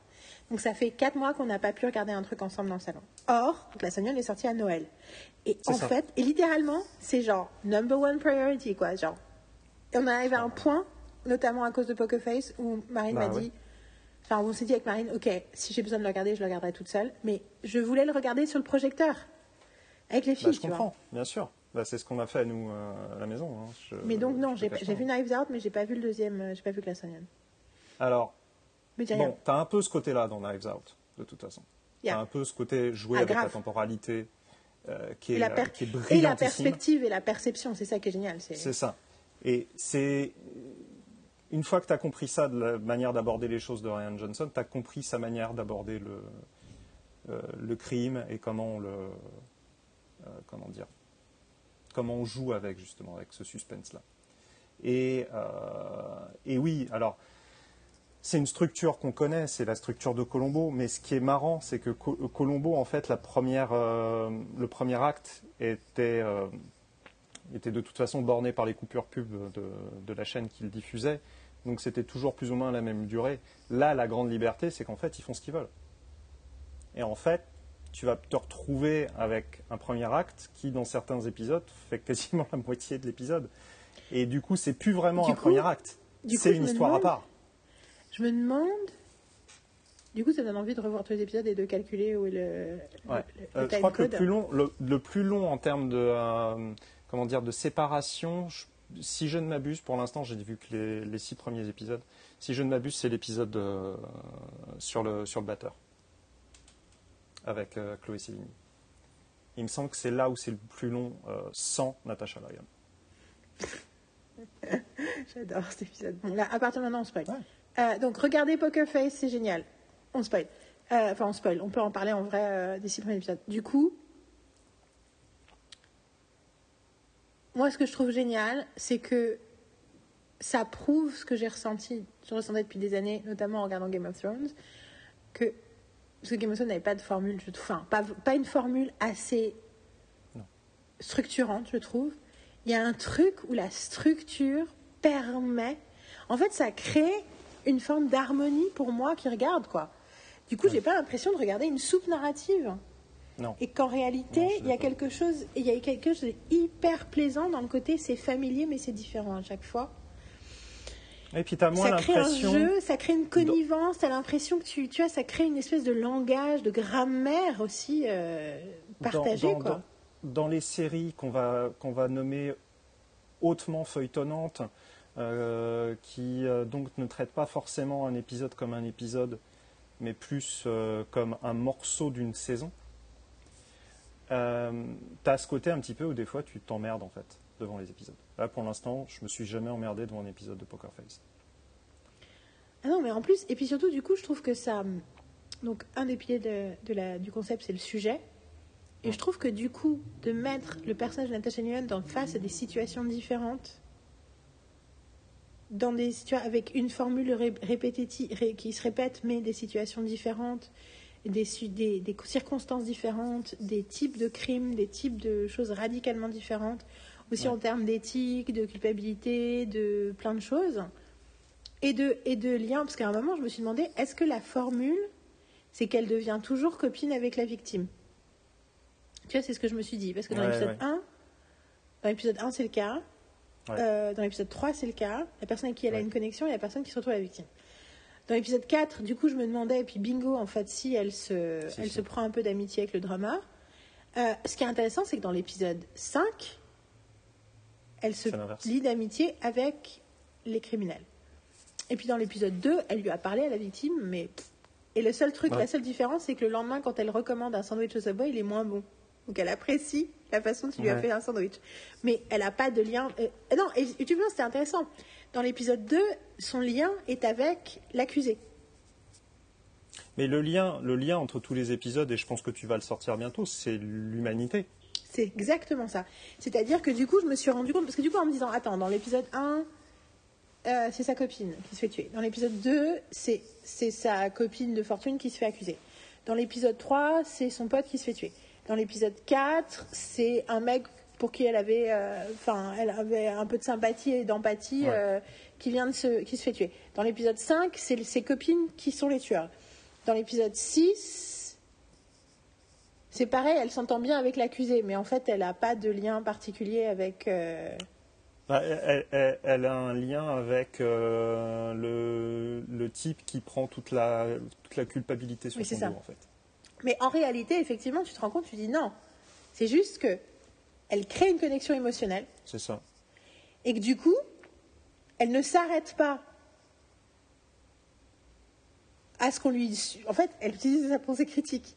C'est-à-dire que she cares et du coup, Ouais. elle essaie de Elle a un comprendre ce qui très s'est haut passé. niveau d'empathie. Très, Elle a un très haut niveau d'empathie et effectivement, et bien sûr, elle a un pouvoir magique, sinon c'est pas drôle. Euh, Oui. Donc Mais ça, c'est pour marrant ceux parce qui n'ont que- pas, qui ont pas été convaincus de regarder et qui, et qui du coup euh, euh, ont décidé de se faire spoiler plutôt que du qu'on leur dit, elle, a, elle sait toujours quand quelqu'un ment. Elle sait pas exactement pourquoi, mais elle sait, elle sait immédiatement quand quelqu'un ment et du coup, euh, elle, chaque fois que quelqu'un ment, elle dit bullshit. C'est, ça lui échappe même de la bouche, quoi. C'est vraiment le truc. Bullshit. No, hein, what? No, no, I said nothing. ce qui est génial avec ce personnage-là, c'est justement, en effet, c'est un- une énième série avec un enquêteur, une enquêtrice qui a un pouvoir magique, entre guillemets, qui lui permet de résoudre des histoires. Ok, sauf que ça faisait bien longtemps que j'avais pas vu un truc d'enquêteur où c'était pas juste quelqu'un qui observe, qui est partiellement déshumanisé, justement, et qui résout les crimes parce qu'elle s'intéresse à l'humain. C'est totalement vrai. Et c'est très Colombo et c'est très arabesque. Et c'est très, pour une série qui n'avait pas de pouvoir magique, c'est très homicide aussi. Une série que je ressors toujours comme exemple de Yeah. bonne série policière, c'est homicide, parce qu'ils s'intéressent à l'humain, parce qu'ils déconstruisent l'humain, que ce soit l'humain du flic ou l'humain de C'est la... euh, Voilà, c'est pareil. FBI Most Wanted. Je t'en ai déjà parlé, je pense, de FBI Most Tu m'en Wanted. avais parlé, ouais. Et où un des trucs qui est le plus intéressant, c'est qu'ils sont à la recherche. euh, Donc, Most Wanted, ça veut dire c'est les plus gros fugitifs, euh, les plus dangereux criminels euh, qui assassinent 50 personnes, machin et tout. Et tout le personnage du mec qui jouait dans Nip Tuck, Ouais. tout son truc qui est le leader du- de la team, c'est d'être euh, tout le temps dans la psychologie et surtout pas du tout euh, Mm. dans le jugement. C'est ça qui est génial, c'est que pas du tout, euh, je l'ai déjà dit, mais je le répète du coup pour ceux qui, voilà, pas du tout, faut traquer cet animal, euh, pas, pas du tout ce délire, cette personne est devenue violente, donc elle a perdu son humanité, donc on doit le traquer comme un animal dangereux. Je, complètement, je pense au que tu fais référence à une série euh, existante que moi personnellement je déteste. pas vraiment en fait. Pourquoi tu as pensé à quoi? Euh, comment elle s'appelle cette série avec Mandy Patinkin? Homeland. Oh. Non, l'autre. Celle qu'il a quittée au bout de 4 saisons parce que ça lui bouffait le moral. Ah, euh, ah euh, le truc que j'ai jamais regardé. Ah, je suis tombé sur des épisodes. Cette Esprit, série me... Esprit criminel. Esprit criminel. Cette série me déprime quand je la vois. Mais vraiment, je, je reste 10 minutes devant et je. Ah, ça me déprime formellement, ça me déprime euh, structurellement, ça me déprime au niveau de la personnalité des personnages parce qu'en fait, tu as souvent des scènes où c'est un long monologue et ils se sont dit bah toi tu vas dire cette partie-là, toi tu vas dire cette partie-là. C'est horrible, c'est horrible. Après, c'est CBS, non? Parce que tu sais, je me rappelle toujours des, CBS, créa- ouais. des créateurs de Numbers qui disaient qu'ils voulaient plus jamais travailler pour CBS parce que ça avait été hyper dur de supporter le fait qu'ils leur étaient tout le temps en train de rajouter de l'exposition. Ouais. Et que euh, et d'ailleurs, euh, j'ai revu presque tout Numbers récemment et Marine a tout regardé pour la première fois. Et fuck, it's a good show. J'avais aimé à l'époque et je continue à dire c'est. Il y a, alors, il y a un côté euh, très euh, sentimental euh, dans les rapports humains que je trouve hyper agréable, mais Ouais. je- It's just a smart fucking show. It's, I love it. Anyway, pour les gens qui aiment les trucs de flics, Mm. euh, voilà. Et moi, j'ai jamais regardé Esprit criminel, mais j'ai entendu que du mal. Euh, notamment pour cette raison-là, que c'était un côté hyper, euh, en fait, cynique sur l'humanité. Ah, complètement. Et du coup, et là, dans, dans Most Wanted, il y a vraiment, c'est tout le contraire, quoi. C'est genre, ok, il a violé cinq nanas, je pense que ça veut dire ça et ça et ça, donc on va le retrouver chez sa grand-mère. Ouais. Pas du tout, euh, c'est un monstre. Bah, et par contre, attention, hein, aucune excuse. Et, en, Non, et non, en non, plus, et un des trucs aussi que je, je précise sur Most Wanted, qui était vachement bien, j'ai sur FBI, sur NCIS, sur toutes ces séries-là, j'ai trois saisons de retard.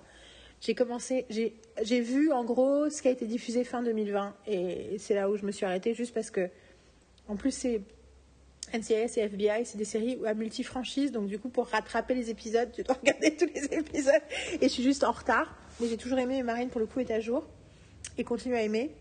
Et en gros, euh, un des trucs de Most Wanted qui est génial, c'est que pratiquement toujours, tu peux associer la déviance criminelle euh, de, du fugitif ou de la fugitive à une injustice sociale.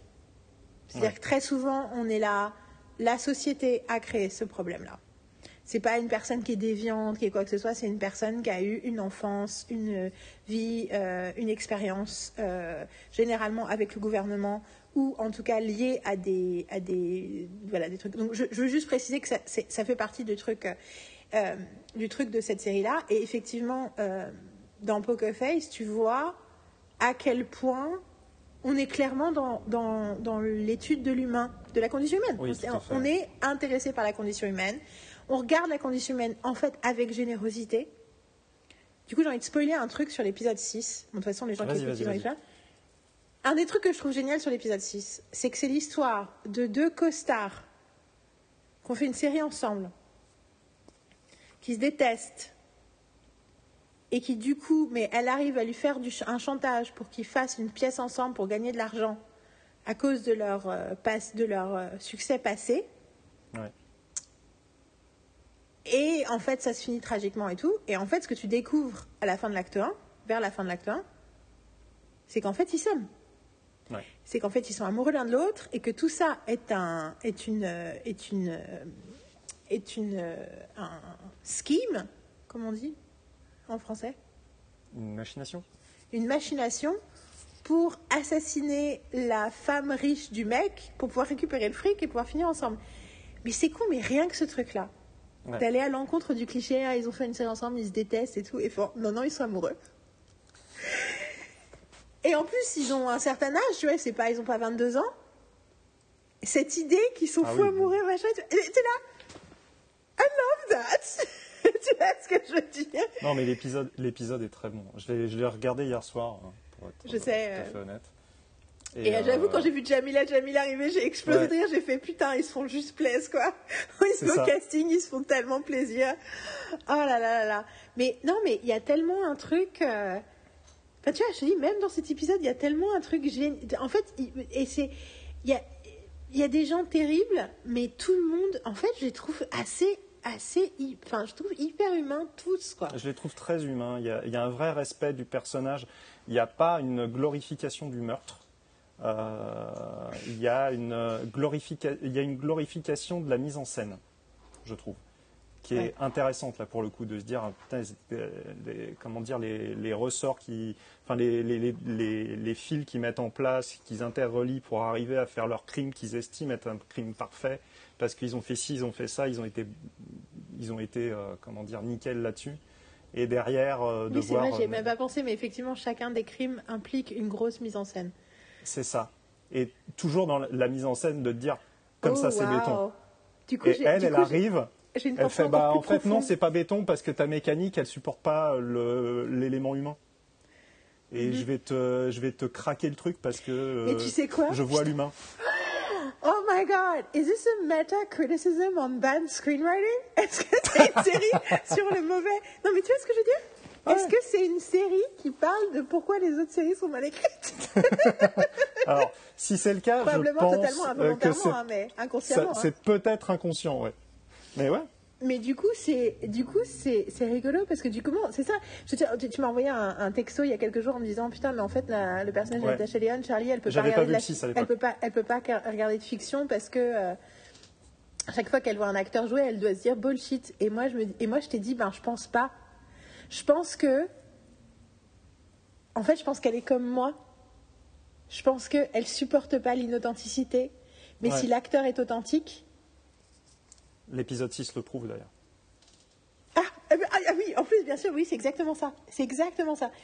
Et quand l'acteur est authentique, quand l'acteur Ouais. ressent vraiment ce qu'il raconte, et donc effectivement, il, s'inspire d'une partie de son expérience humaine pour connecter avec l'expérience de son personnage, du personnage qu'il joue, et ben dans ce cas-là, et moi, c'est exactement ce que je ressens. Je pense que c'est- j'ai un radar, un truc à l'authenticité, l'inauthenticité, et, et- et c'est quelque chose que j'ai découvert de plus en plus ces derniers temps, que la raison pour laquelle un truc qui est techniquement bien, enfin tu vois, ou intellectuellement tu dis bah c'est bien écrit, c'est logique, c'est machin, et moi je suis là, Euh c'est parce qu'en fait il y a un truc derrière, et je pense que c'est, enfin je pense, mon psy, euh, mon ancien, mon ancienne psy et mon nouveau psy sont d'accord pour dire que c'est un mécanisme de défense que j'ai développé euh, dans la petite enfance pour euh, me protéger contre la volatilité des gens qui étaient émotionnellement pas clairs avec eux-mêmes. Ouais. Et que du coup, très, très tout de suite, je fais Oh, il y a quelque chose qui. Enfin, tu vois, littéralement, c'est l'expression que j'utilise, mais c'est vrai, il y a un- une dis- a disturbance in the force. Comme on dit ça en français, euh, il y a un. C'est quoi la phrase euh, consacrée de Star Wars euh, Il y a un. Il y a une. C'est quoi le mot qu'on utilise pour disturbance? Un trouble. Il y a un trouble dans la force. C'est vraiment ça, quoi. C'est genre, je suis là, ouf Et les gens me regardent, font, mais non, mais je n'ai rien dit, mais pourquoi tu me dis ça? Et moi, j'ai j'ai juste dit que j'avais envie de manger une- une- du pain. Je fais, oui, mais il y a un truc qui se passe, un truc là Et pour moi, c'est mon bullshit, quoi. Ouais. Et du coup, ouais, du coup, ça fait. Alors, du coup, donc, je, rappelle, les pieds du concept, t'as univers, d'un côté, t'as univers, personnage, formule, et de l'autre côté, du côté fond, t'as sujet, enjeu, ton. Si tu devais, du coup, le sujet, donc il y a tout le truc, euh, pour, je rappelle pour les gens qui. euh, euh, le sujet de Friends, c'est la famille. Le sujet de Buffy, c'est l'éthique du pouvoir, la responsabilité individuelle. Euh, donc c'est des trucs profonds, machin. Si, tu, si c'est ça, à ton avis, tu mettrais quoi? Alors bien sûr, tout ça c'est très euh, hypothétique, euh, c'est une façon de réfléchir, pas une façon d'avoir une réponse définitive, euh, parce qu'on ne sait pas. Si je te disais, c'est quoi le sujet de Poker Face, tu mettrais quoi, toi? Le sujet. J'ai plusieurs. Hmm, Il y a plusieurs pistes. Il y a l'authenticité. euh, Je reviendrai à l'humanité, mais est-ce que c'est pas plus le. Ouais, je sais pas. Le- Je, je pense que, je pense que c'est quelque part presque entre guillemets trop large dans le sens où Oui. pas trop large, mais tu vois, dans Friends, la famille, c'est parce que c'est comment ces personnages ont besoin de créer une famille pour survivre à leur vingtaine.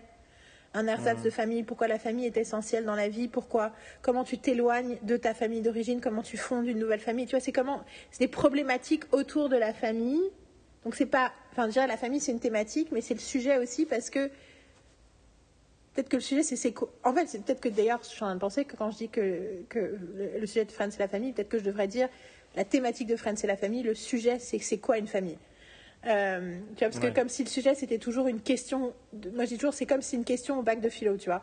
Mais euh, et l'intérêt c'est de- d'associer la case enjeu du personnage au sujet. Parce que du coup, pour moi, l'enjeu, dans ma théorie, les enjeux existentiels de chacun des personnages de ta série, et dans le cas on n'en a qu'un seul en fait, vraiment, euh, enfin en tout cas euh, régulier, euh, est une variation sur la question qui est dans le sujet. Donc tous les personnages de Friends, leur évolution est liée à leur rapport à la famille. Tu vois, enfin bon, Ouais. tu- you- you get it. Et du coup, si je réfléchis au sujet que j'ai envie de donner à Poker Face, je pense en quoi ça reflète l'enjeu du personnage de Charlie. Et je pense que d'ailleurs, l'enjeu du personnage de Charlie est assez peu montré. Il est beaucoup plus en creux qu'autrement parce que tu la vois, elle est touriste. La- elle, est, elle est touriste dans la vie des Oui, gens. c'est ça. Elle essaye, elle essaye, euh, elle essaye de se cacher parce qu'elle a, elle a nécessité de se cacher, mais elle n'arrive pas à se cacher réellement, en fait. Du coup, moi, la première pensée que j'ai dit, c'est accountability. Ouais. Que le sujet de la série, c'est accountability. Donc, encore un ces mots, il n'y a pas vraiment d'équivalent en français. Mais c'est la responsabilité des conséquences de tes actes et de tes paroles. C'est que quelque part, she holds people accountable. Ouais. Que les gens se disent, je peux me permettre de faire quelque chose d'immoral, je peux me permettre de, de mettre mes besoins, mes envies euh, devant le bien-être de quelqu'un d'autre en le tuant. En fait, je tue une personne pour arriver à mes fins. Hmm. Et Charlie arrive et fait You can't do that. Oui, elle le fait. En plus, c'est assez rigolo parce que dans quelques épisodes, elle les confronte de manière tellement directe C'est ça. et, et de- pas de- manière traditionnelle où tu confrontes le meurtrier à la toute fin parce que tu sais que tu vas t'en sortir. Non, elle les confronte très tôt en fait. Elle les confronte sans aucun pla- plan de, sortie. Enfin, euh, en fait, euh, quand elle. euh, dans le premier épisode, tu fais Wow Genre, moi j'étais Ouais. la meuf, mais. Genre, Ouais, sors avant, doing, sors avant. appelle-le, appelle-le quand t'es loin. c'est ça. c'est Genre, t'es dans son bureau. Il y a peut-être. this is not a good plan. Il y a quelque chose de très. euh, Après, il y a aussi la sincérité à tous les niveaux. Elle est tout le temps sincère. Elle repère la sincérité des gens. Elle... Et je me, mais du coup, j'ai envie de les, asso- de les associer, tu vois, de dire. euh, Ouais, ouais. Parce Ouais, que bah, du coup, il y, a un truc avec- il y a un truc avec la vérité aussi, de faire, de faire sortir la vérité et la réalité des choses. Ouais. De dire, euh, non, mais en fait, euh, mon rôle, c'est d'être, euh, de révéler euh, ce qui est vrai. Mais Bah, y a un même truc- elle, en fait, dans son, pro- dans, dans son processus à elle, à un moment, elle se sert de son pouvoir pour gagner énormément de la- d'argent et elle ne trouve pas sa vérité à ce moment-là. Elle arrête complètement de faire ça, en fait. Bah, de toute façon, ce qu'on espère, je pense, de- que la problématique existentielle du personnage, c'est de, effectivement de trouver sa vérité. Bien sûr. Et, et euh, c'est une partie du d'une conversation qu'on ne peut pas avoir tant que tu n'as pas vu la saison en entier. Bientôt, bientôt. Euh, Bientôt. Là, c'est. Voilà, je ne binge pas parce que j'ai pas envie de la binger, mais c'est quasiment un par soir. Mais franchement, on est d'accord, quoi. C'est. Ce que j'adore aussi avec cette série-là, c'est qu'en fait, ça prend tous les, a- euh, enfin, ça prend tous les avantages de, euh, de- de près de 100 ans de- d'évolution télévisuelle euh, et euh, les avantages de la, de la, hum, comment dire, euh, merde, de la flexibilité de, euh, de, de la diffusion d'aujourd'hui. C'est-à-dire que je vois très bien cette série-là l'année prochaine ne faire que 4 épisodes parce que Natasha Lyon est sur un projet s'arrêter deux ans, puis refaire 12 épisodes derrière. C'est Et on s'en fout. ça. En fait, c'est pour Et ça que j'aurais envie qu'on en parle plus, parce que pour moi, c'est le meilleur de la télévision. C'est-à-dire. Oui, que c'est oui.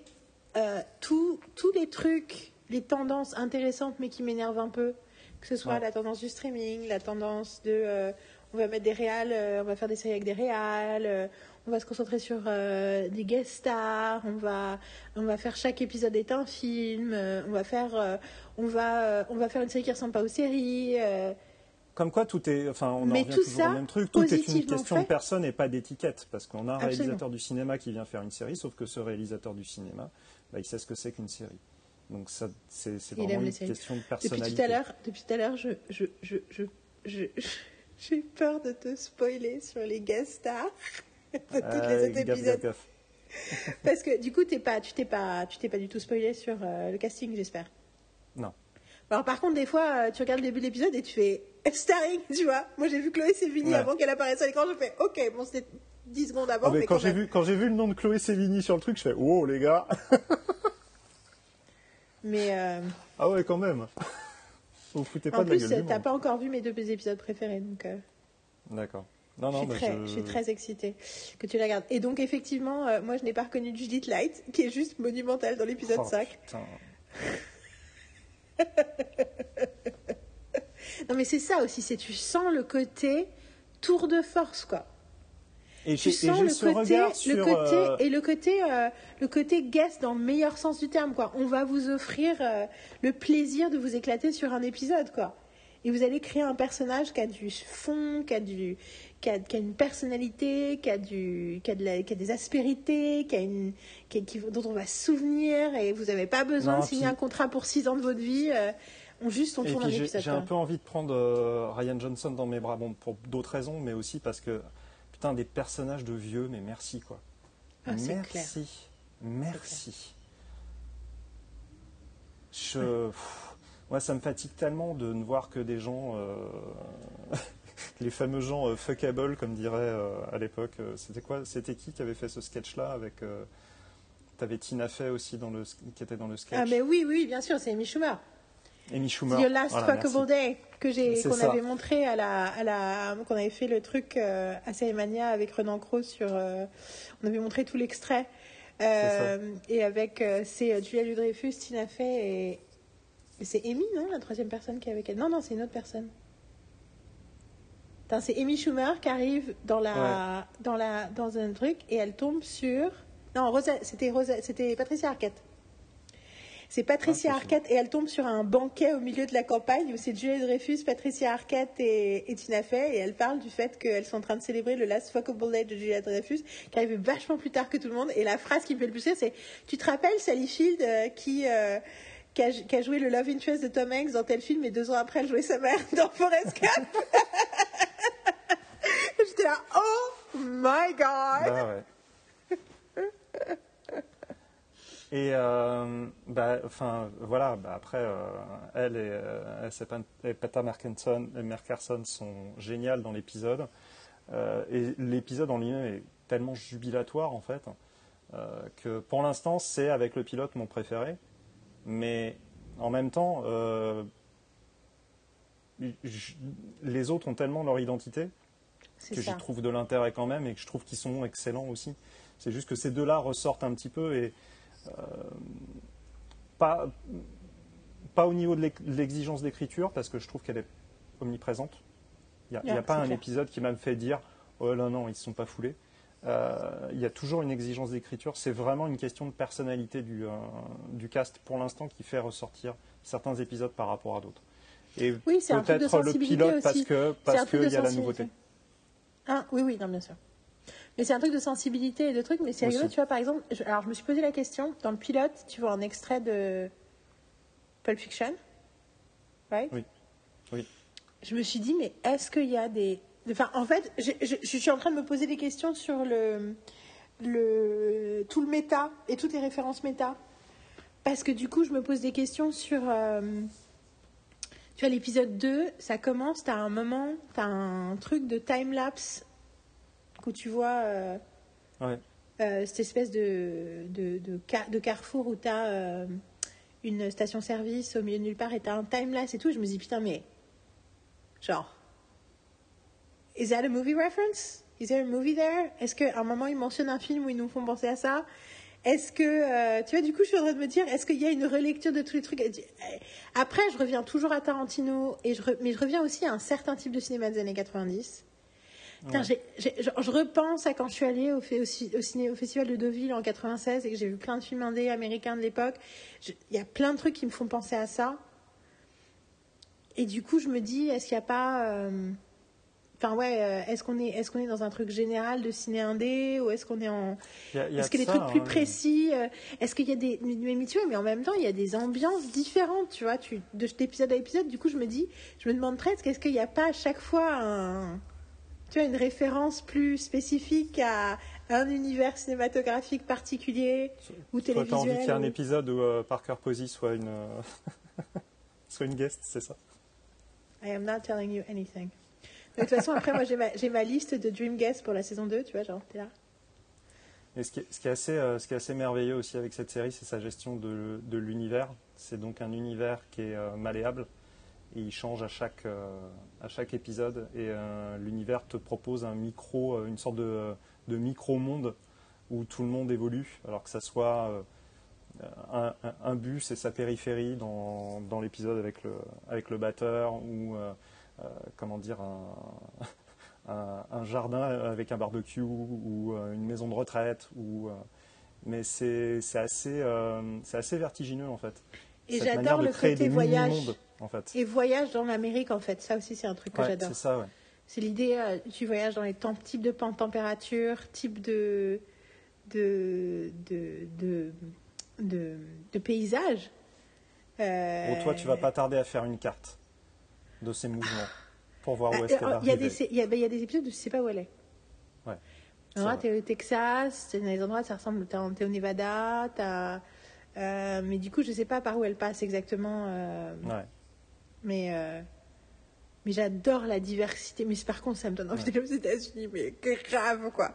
Ça tellement envie. Oui, En plus, c'est- sans parler du truc. Enfin, Marine, quand elle a vu l'épisode.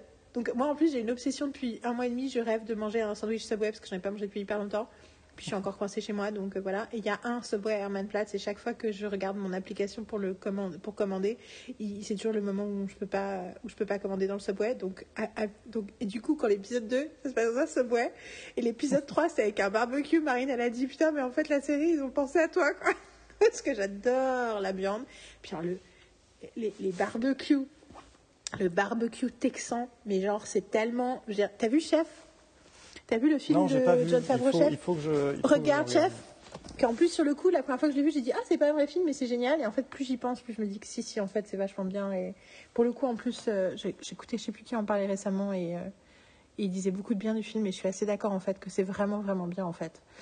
Mais putain il y a le moment où ils arrivent au Texas et ils lui expliquent comment ils font le bah, le même truc que tu vois le truc où ils font cuire le truc dans le barbecue euh, dans la croûte dans sa croûte pendant euh, 12 heures. Et moi je suis mais non mais je oh my god oh my god I've been dreaming of it. Tu sais il y a la célèbre euh, anecdote avec le poulailler. Que j'ai déjà raconté le poulailler qui brûle. J'ai raconté ce truc avec Marine et moi. On était dans on est dans Zone Alley qui est une très grosse avenue où il y a plein de trucs de bouffe. À côté de chez Ouais. nous on était en vélo. Et en gros au même moment on sent, on passe à côté d'une rôtisserie et au même moment, Ah, putain. on sent le bruit de la, le. Et la pensée de Marine, c'est, elle dit, ah, ça sent le poulailler cramé. Et moi, elle m'entend faire, au même moment, genre, yum. Et tu- Côté Yael putain. sauvage, Yael animal sauvage qui aime la viande. Même si en ce moment, pour le coup, j'en mange assez peu, euh, et pour des raisons de santé, euh, parce que je fais attention à ma santé, Ouais. et pour des raisons de euh, ben, politiques et culturelles. Enfin, quand même, je suis, Ouais, ouais. je suis pas, je suis pas super fan de la consommation de viande qu'on a dans le monde. Mais par contre, euh, mais tu vois, mais je regarde un épisode comme ça et je suis là. Oh je, can I live there? Et puis, je- En plus, surtout, ça- pour le coup, l'épisode 3, il y a eu un truc aussi, parce que l'épisode 1, elle, a- elle, passe 4, elle passe 24 heures à peu près. euh, l'épisode 2, pardon, elle passe 24 heures à peu près autour de la station-service. Tu vois, il y a le moment où elle, est, elle passe la nuit et ensuite le lendemain, elle met la, la Ouais. montre et elle a 4 heures et tout. Mais l'épisode d'après, au début, je me suis dit, mais combien de temps elle va passer là, quoi? Et je me dis, putain, c'est Ouais. cool, elle passe plusieurs jours. Quand j'ai vu qu'elle arrivait, c'est pas juste qu'elle débarque et elle voit et elle dit des trucs. Non, en fait, ils lui disent, euh, ah, si, si t'aimes bien, tu peux rester bosser. Je me dis, Ouais. ah, ok, on va s'amuser avec la temporalité aussi, où des fois, elle va passer euh, deux heures et des fois, elle va passer euh, un ça. mois. euh, et, et du coup, j'ai trouvé ça hyper, hyper fun. Et du coup, chaque fois que tu comprends la temporalité dans, la, dans le deuxième acte, pour le coup, Et j'ai vraiment envie de m'amuser à vraiment analyser, pour l'instant je ne l'ai pas fait, mais à réanalyser tous les épisodes et à, et à essayer de voir où sont les actes et voir combien il y a en combien d'actes ils l'écrivent. Pour l'instant, j'ai trouvé aucun script euh, en ligne, mais je suis vraiment C'est là où je me dis que, euh, que Ryan Johnson et ceux qui développent euh, avec lui, attention, il n'y a pas que lui, respectent la forme sérielle et s'amusent avec, c'est qu'ils se posent les bonnes questions en fait. C'est-à-dire, mhm. ils, se sont dit, ok, notre, notre, notre formule d'épisode, c'est ça. C'est une formule qui est donc adaptable, qui n'est pas répétitive, euh, et qui permet justement une plus grande liberté. Ils ne se sont pas collés une formule avec des trucs qui, arrivés à l'épisode 15, deviennent d'une lourdeur folle. Là, c'est vraiment un truc au contraire qui libère leur créativité. Et est-ce que tu crois pas que c'est toujours de vrai très intelligente. Est-ce que tu crois pas que c'est toujours vrai qu'en réalité une bonne formule ne peut pas être lourde à l'épisode 15 Une bonne formule. C'est là où je dis qu'ils sont intelligents. Parce que tu vois, euh, je suis en train de, de revoir tout Buffy et tu vois, je me suis en train de me dire dans Buffy, L'acte 4, c'est la bataille. Hmm. Mais du coup, l'acte 3, c'est pas autant un acte de. Parce que moi, pour moi, dans ma tête, l'acte 3, c'est l'acte toujours. Troisième mouvement, c'est toujours le mouvement de l'introspection, c'est toujours le mouvement de. Come to Jesus time, tu vois, de façon hmm. métaphorique. C'est le moment où tu te remets en question et tu. Voilà. Et en fait, il n'y a pas vraiment. Ça se passe pas vraiment dans Buffy dans l'acte 3.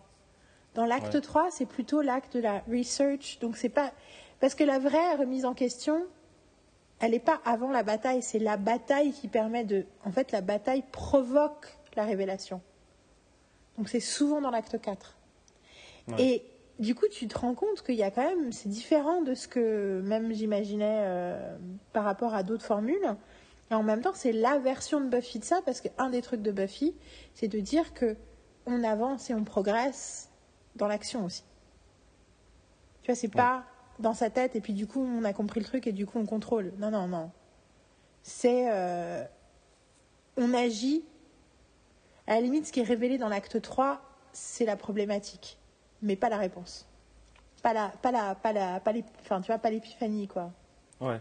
Euh, et du coup, euh, et du coup, tu dis que chaque série, par rapport à son propos, par rapport à ce qu'elle essaie de dire, par rapport à ce qu'elle développe, développe sa formule, enfin devrait développer, et je pense souvent de façon totalement intuitive et créative de la part des créateurs, pas spécialement avec euh, ces termes ou cette compréhension-là, et que du coup, il y a un truc, à mon avis, dans la formule de...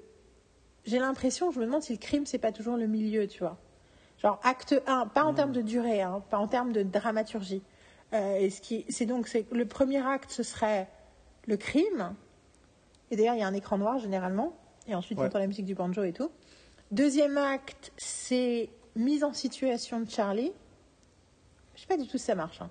Mais ce serait logique de faire ça, mise en situation de Charlie. Troisième acte, c'est toute la remise en question de la réalité qu'on lui suggère par rapport à la réalité qu'elle elle connaît. Et la dernière acte, le dernier acte, c'est la, elle démasque quoi. Ouais. Et que du coup, effectivement, ça peut durer euh, des temps très différents selon. Je pense toujours à The Good Wife, je parlais du teaser qui arrive au bout de 10 minutes, mais ah c'est parce bah que The Good Wife, ils écrivent le truc où ils. En fait, ils écrivent tellement bien qu'ils peuvent se permettre de rester long, de, faire durer un acte aussi longtemps qu'ils veulent. Mais par contre, ils respectent la dramaturgie, ils ont toujours ces mouvements-là, c'est juste que les mouvements sont plus ou moins courts.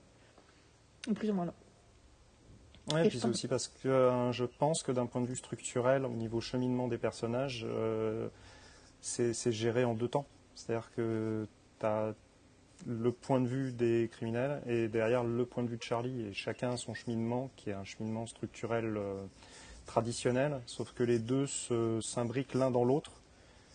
Et, ce qui fait que d'un point de vue temporel, nous, ce qu'on ressent, c'est que le premier acte, c'est jusqu'au crime. Sauf que ton premier acte, des fois, il peut durer vachement longtemps et tu t'aperçois que dans ton premier acte, tu as presque eu un acte 1, un acte 2, euh, ouais, un acte 1 et un acte 2. Et en même temps, j'ai deux pensées. Euh, première pensée, euh, souviens-toi de ce qu'on avait dit que si ça se trouve, le vrai truc de la, de la, de la dramaturgie, c'était pas tant ce que part traverser le personnage, mais ce que traverse le spectateur. Oui, oui. Et l'autre truc que j'ai envie de dire, c'est euh, un truc que j'aime beaucoup, c'est l'idée que j'ai l'impression qu'il utilise aussi des écrans noirs. Il y a des moments où il y a des écrans noirs. Il y en a. Des moments. Oui, il y en a, oui. Et je pense qu'il y a un moment, j'ai l'impression que c'est dans les- c'est dans l'épisode 2, j'ai l'impression qu'il y a un écran noir au milieu du crime. Et qu'il y a un écran noir quand il tue le mec et ensuite il reprend, il, ensuite il commence à maquiller le, Ouais. le crime, comme c'était un autre acte, mais du coup, presque comme s'il utilisait la grammaire des écrans noirs, mais pour les besoins de ce que ça fait au spectateur, Ouais. en se désintéressant de la problématique de est-ce que c'est vraiment une fin d'acte ou un. Tu vois, c'est que c'est pas tant pour séparer les actes qu'il utilise l'écran noir que c'est pour euh, juste. euh, il, respecte ce que ça fait, il, voilà, ça, il respecte ce que ça fait au spectateur.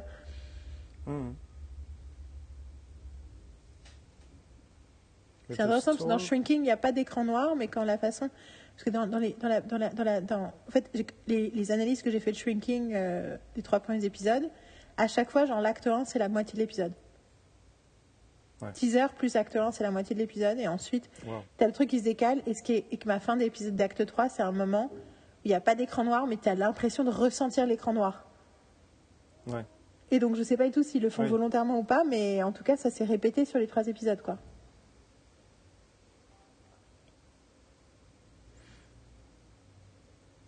Qu'est-ce que tu lis? Tu as, tu as reçu quelque chose? Tu as lu, tu as lu- J'ai j'ai Non, senti non, ton bah, attention je happée par quelque chose d'externe. Je suis en train de regarder l'heure et euh, me dire qu'il va falloir boucler. Et je regardais la filmographie du, euh, du réalisateur du second épisode euh, qui a fait euh, que, que de la télévision. en fait. C'est pas une nana Et, qui a euh, réalisé l'épisode 2 Non, c'est Ian B. B. MacDonald.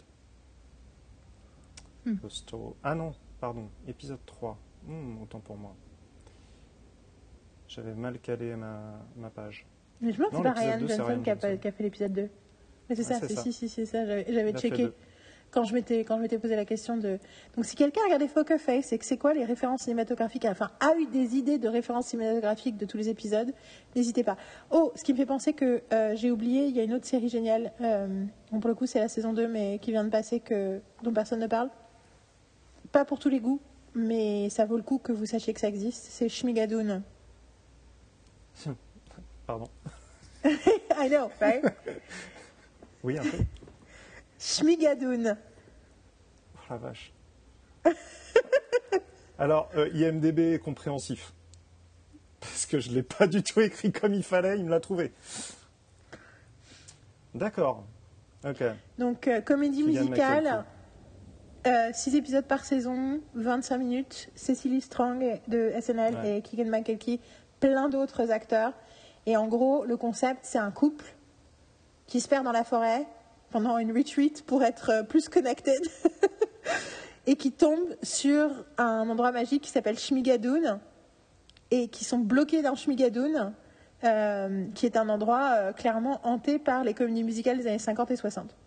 Mais forcément, il y a Alan Cumming là-dedans, c'est obligé. Et Christine Absolument, Chenoweth. absolument. Et plein d'autres gens. J'essaie de pas spoiler les gens sur le casting, mais ok, whatever. Et, euh, et la deuxième saison que Ouais, je viens de finir, qui est meilleure que la première. J'ai beaucoup, j'ai bien aimé la Ouais. première, mais la deuxième saison est encore meilleure. Et la deuxième saison s'appelle Welcome to Chicago. D'accord. Parce que du coup, la deuxième saison, c'est inspiré par les comédies musicales des années 70. Et du coup, c'est pas du tout la même me- ambiance que Schmigadoon. Et Alors, je trouve ça Je brillantissime. suis, je suis super curieux du coup, mais je peux pas m'empêcher de penser comédie, comédie musicale en parlant avec toi. Et forcément, je pense À ta comédie Ex-Girlfriend musi- Non, non, à ta comédie euh, musicale euh, on stage préférée. Et je repense à l'épisode que j'ai vu hier de, de Poker Face avec la version absolument atroce de la vie de euh, c'est quel homme politique qui met en scène Ah oui, ah oui. Oui, tu pensais à Hamilton et du coup, tu as pensé à un truc où clairement c'est une référence à Hamilton, oui. Ah, clairement, oui. Sauf que c'est qu'avec des blancs et c'est horrible. J'étais mort de rire. Parce que c'est vraiment le truc. Mais qu'est-ce que tu pourrais faire pour que ça soit absolument atroce? Ben, En fait, voilà, tu, tu- tu mets des blancs qui savent pas rapper.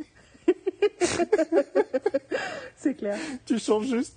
Et t'imagines trop le processus créatif de l'équipe qui se dit non, mais on va faire comme Hamilton. Euh, alors, comment te dire? Ça peut pas marcher. J'ai vu passer un extrait d'un truc, je pense, un truc de community theater ou de d'université ou de lycée ou je sais pas quoi, où ils ont Ouais. fait euh, In the Heights et c'est clair, il y a des passages de In the Heights, donc c'est la première euh, comédie musicale de Lin-Manuel Miranda que j'ai toujours pas vue Ouais. euh, et qui, a- qui est devenu un film que j'ai pas vu non plus, qui se passe dans la dans, dans un quartier latino de New York et et là, et donc il y a des passages en espagnol et tout. Et là, en gros, c'est clairement des blancs qui savent pas parler espagnol, enfin tu vois, qui, qui ont un accent et tout. Et du coup, quelqu'un a posté un extrait en écrivant In the Whites. anyway, tout ça pour dire Ouais. que Schmigadoon, pour te donner envie, toi qui es pas trop comédie musicale, pour te donner envie, Keegan Michael Key passe son temps à dire non, non, I'm not singing. tu vois, genre, Keegan Michael Key, il est pas du tout partant pour l'aventure. Il est là. Qu'est-ce que, comment on fait pour se barrer de ce bled de taré où les gens ils chantent Et donc, euh, et euh, c'est rigolo. Et du coup, ouais, donc la première saison était très fun et puis, enfin, surprenante. Et la deuxième saison, j'étais là, waouh, quoi. Alors, encore plus quand t'as les références musicales, mais je pense que même sans les références musicales, et c'est pas, il y a trois, quatre chansons, deux, trois chansons, deux, trois, quatre chansons selon, assez courtes, donc t'as pas de. Enfin, you, you could survive it. tu vois ce que je veux dire? Et euh, franchement, moi, je trouve ça hyper bien. Et, alors, et le truc, que, quand j'ai fait regarder à Carole, j'ai dit Carole, Schmigadoun Donc c'est pareil, c'est genre. dans les autres, Schmigadoun, Schmigadoun Et donc Carole a regardé tout, Schmigadoun, et en gros me dit euh, Ah putain, a posteriori, ça me fait euh, détester WandaVision un peu plus. Bah en fait, Schmigadoun est aux comédies musicales, parce que WandaVision n'est pas vraiment aux séries. Et donc, ça vaut le coup de. C'est comme quand Unbelievable m'a fait détester trop Détective a posteriori encore plus. Parce que. Tu l'as toujours pas Ah, vu. Tu l'as toujours pas vu euh, Je l'ai vu dans ton Ouais, Il n'y a, regard. que Trou Dé- il y a- il y a que Trou Détective qui m'a fait détester Trou Détective. Non, mais en plus, en plus tu sais, je sais pas si t'as entendu parler de ce truc-là, mais Woody Harrelson. euh, Je crois que c'est Woody Harrelson Oui. Racontait que la mère de Matthew lui a. Parce qu'en fait, ils sont vraiment potes, Woody et Matthew euh, Oui, McConaughey. oui, oui, oui. Et lui a raconté, que, a dit qu'un jour la mère de Matthew a, euh, a dit à Woody un truc genre euh, I knew your father. Il dit un truc sur son père, elle lui fait, elle lui fait I knew your father. Et il s'est passé un truc hyper chelou, et du coup Woody Harrelson est persuadé qu'en fait ils sont frères.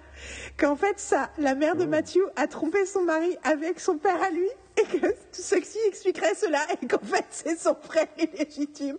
Et je trouve, et du coup, that made me C'est un- love c'est un moment très It's Always. Sunny pour, euh, pour moi qui regarde en ce moment. Hein? C'est un moment très euh, Always Sunny in Philadelphia pour moi qui regarde en ce moment. Ce côté, euh, mais en fait, euh, t'es peut-être mon père. Mais du coup, euh, du coup, moi, j'ai pas regardé assez loin pour, pour comprendre la référence, mais I will get there someday. Euh, mais du coup, euh, ce que je trouve intéressant, c'est que ça, ça m'a fait presque apprécier True Detective a posteriori, je dis, parce que je me suis dit, ah, mais c'est ça qui a touché tout le monde. C'était le, la connexion, le lien entre ces deux hommes. Je pense que je re-regarderai euh, Ed TV, peut-être plutôt. Ok. Putain, c'était. Avec ah tous oui, les défauts que ce film a. Oublié, euh, oublié l'existence de ce truc que j'ai vu au cinéma avec Marine. Pour le coup, je me rappelle, j'étais au ah, cinéma avec je- Marine. Je, je l'avais vu au Cinoche. Hein, le... Mais euh, je pense qu'on a d'autres trucs à dire sur Poker Face. Mais peut-être qu'on peut revenir à Poker Face euh, le mois prochain avec. euh, Avec des plaisir, charts and data. série. Non, mais tu vois, et puis des trucs, des timecodes, des charts, des data, des références, des théories, euh, des trucs un peu, euh, un peu nerdy. euh, genre, Écoute, ce podcast qui n'a jamais été nerdy. Au, mo- au moment de la sortie de ce podcast, j'aurai euh, terminé, enfin, les corrections de mon année euh, à la Sorbonne. Donc, et donc mon année tout court. Donc ça sera, ça sera Poker possible de rentrer un peu plus dans le lard. Ouais. Avec Donc euh, voilà, Euh, donc ceci était la première partie de notre conversation sur Poker Face. Euh, ce fut un plaisir. Je suis trop contente que tu aies regardé. Et euh, et euh, Alors là, ça, co- ça cochait trop de cases. Pour que je non mais non mais mais tu vois, je suis là, mais moi tu sais c'est le moment où tu dis pourquoi est-ce qu'il n'y a pas cinq personnes qui m'ont dit de la regarder quoi? Comment ça se fait qu'il s'est Ouais. passé deux mois et demi avant que je la regarde? Bah, J'en suis à me dire, euh, je vais attendre la diffusion, euh, la diffusion en France euh, pour qu'il y ait une version française et je pense même que je vais montrer ça à mes gosses. Quoi. Parce qu'ils Bon, adorent tu- les histoires, les Or histoires try in English. bien Try in euh. English. Try in English. Try in English. Ah non, je peux pas, je peux pas. C'est pas possible. Hmm. Non. La, la- la dyslexie est vraiment un gros problème. Un énorme problème. Et euh, on réfléchit à la façon d'apprendre l'anglais pour qu'il ait plus ce blocage-là, mais la dyslexie, euh, dysphasie, euh, tous ces trucs-là font que le- Ok, ouais. la Non, non, mais lecture je- des sous-titres, c'est vraiment... Après, moi, je déteste le les sous-titres. Je pense que, enfin, je pense que ça peut bloquer les gens les sous-titres. Le seul Bien truc, c'est la seule La bilingualité, c'est quand il aura franchi le palier de la bilingualité et qu'il comprendra l'anglais de manière autonome, ça sera plus du tout un problème. Il n'en aura plus rien. Mais bon, euh, mais pour le, pour le coup, euh, ça ne peut arriver que par l'immersion et l'acceptation. En fait, l'acceptation de ne pas comprendre. Et, de, et, la, et c'est ça le plus Ouais. dur, c'est la foi dans le fait que tu vas comprendre à un moment. Et c'est le plus dur, et même moi qui l'ai vécu plusieurs fois dans ma vie, je sais que ça me fait paniquer quand même. Donc je Ah ouais, comprends. oui, bien sûr. Euh, mais j'ai appris le russe, je suis arrivée en Russie, je parlais pas russe. Je parlais pas russe. Je lisais les lettres russes, mais lire une- un alphabet qui n'est pas le tien, quand tu, même si Ah tu non, sais techniquement, c'est voilà. Et je parlais pas russe, et puis j'avais pas vraiment de cours, et puis j'avais pas, j'avais pas internet. Et à un moment, et on a tous parlé russe. It just fucking happens. Et c'est totalement délirant, mais c'est it just fucking happens parce qu'en fait notre cerveau est, est fondamentalement construit, même avec nos divergences euh, x et y. Notre cerveau veut comprendre et donc notre cerveau fait des fait des liens sans qu'on s'en rende compte. Et c'est ça le Bien plus sûr. dur, c'est de faire confiance au fait que là je le dis plus euh, aux gens qui nous écoutent, qui continuent à être euh, hésitants plutôt que, tu vois, de, faire con- de se faire confiance. Et c'est lié à tout un truc à soi. Et je pense que ce Mais que tu je- décris, des divers... non mais je sais que tu es convaincu, hein, mais ce que tu décris des divergences euh, dont, qui, qui- qui sont, euh, qui sont présentes euh, par, dans certains aspects de, d'apprendre de l'apprentissage de tes enfants, ben, c'est littéralement les trucs qui, dans le système classique d'éducation, atteignent le centre de confiance en soi qui a besoin d'être... Ah non, mais... Enfin, c'est un, c'est un cercle vicieux, quoi. Hier, je pars du principe que. euh, Et j'avoue que l'idée que euh, tu veux les, les laisser tranquilles et les laisser euh, jusqu'à ce qu'ils soient, ils sortent du système scolaire et qu'ils trouvent leur propre marque, je pense que c'est une très bonne idée. Parce que ça sert à rien de les faire se sentir plus, plus en difficulté, quoi. C'est absurde. et euh, plus en décalage qu'ils ne le sont. Euh, je me dis qu'à un moment, ça se fera de toute manière. Absolument. Parce que je m'amuse beaucoup du fait de, de me dire que mon fils connaît deux langues, le français et comment dire la, la dramaturgie. Parce que euh, à force de consommer de la série et du film, d'en parler derrière, bah forcément ça, ça t'entraîne le muscle et, et, euh, des fois, euh, comment dire, il, il lit le film avant que, avant que ça arrive en fait. Donc c'est un, c'est comme les autres, euh, c'est comme les autres apprentissages de langue. C'est un truc qui se travaille au fil du temps et qui s'acquiert plus c'est- tu facilement de manière par, naturelle. par que- symbiose, par osmose. Exactement, ça, ça s'apprend plus comme ça. Maintenant, voilà, oui, c'est. euh, Mais ce qui est probable, ce qui est probable, c'est que tes enfants, juste en entendant de l'anglais autour de toi, ont probablement beaucoup plus de notions qu'ils n'en ont eux-mêmes conscience. C'est probable, vu qu'en plus je passe mon temps à écouter de, à de Disquette Mate quand je fais la cuisine. C'est ça. Je pense que c'est euh, Je pense que c'est la meilleure chose que tu l'avais dit une fois et je pense que c'est la meilleure chose que tu fais pour leur anglais.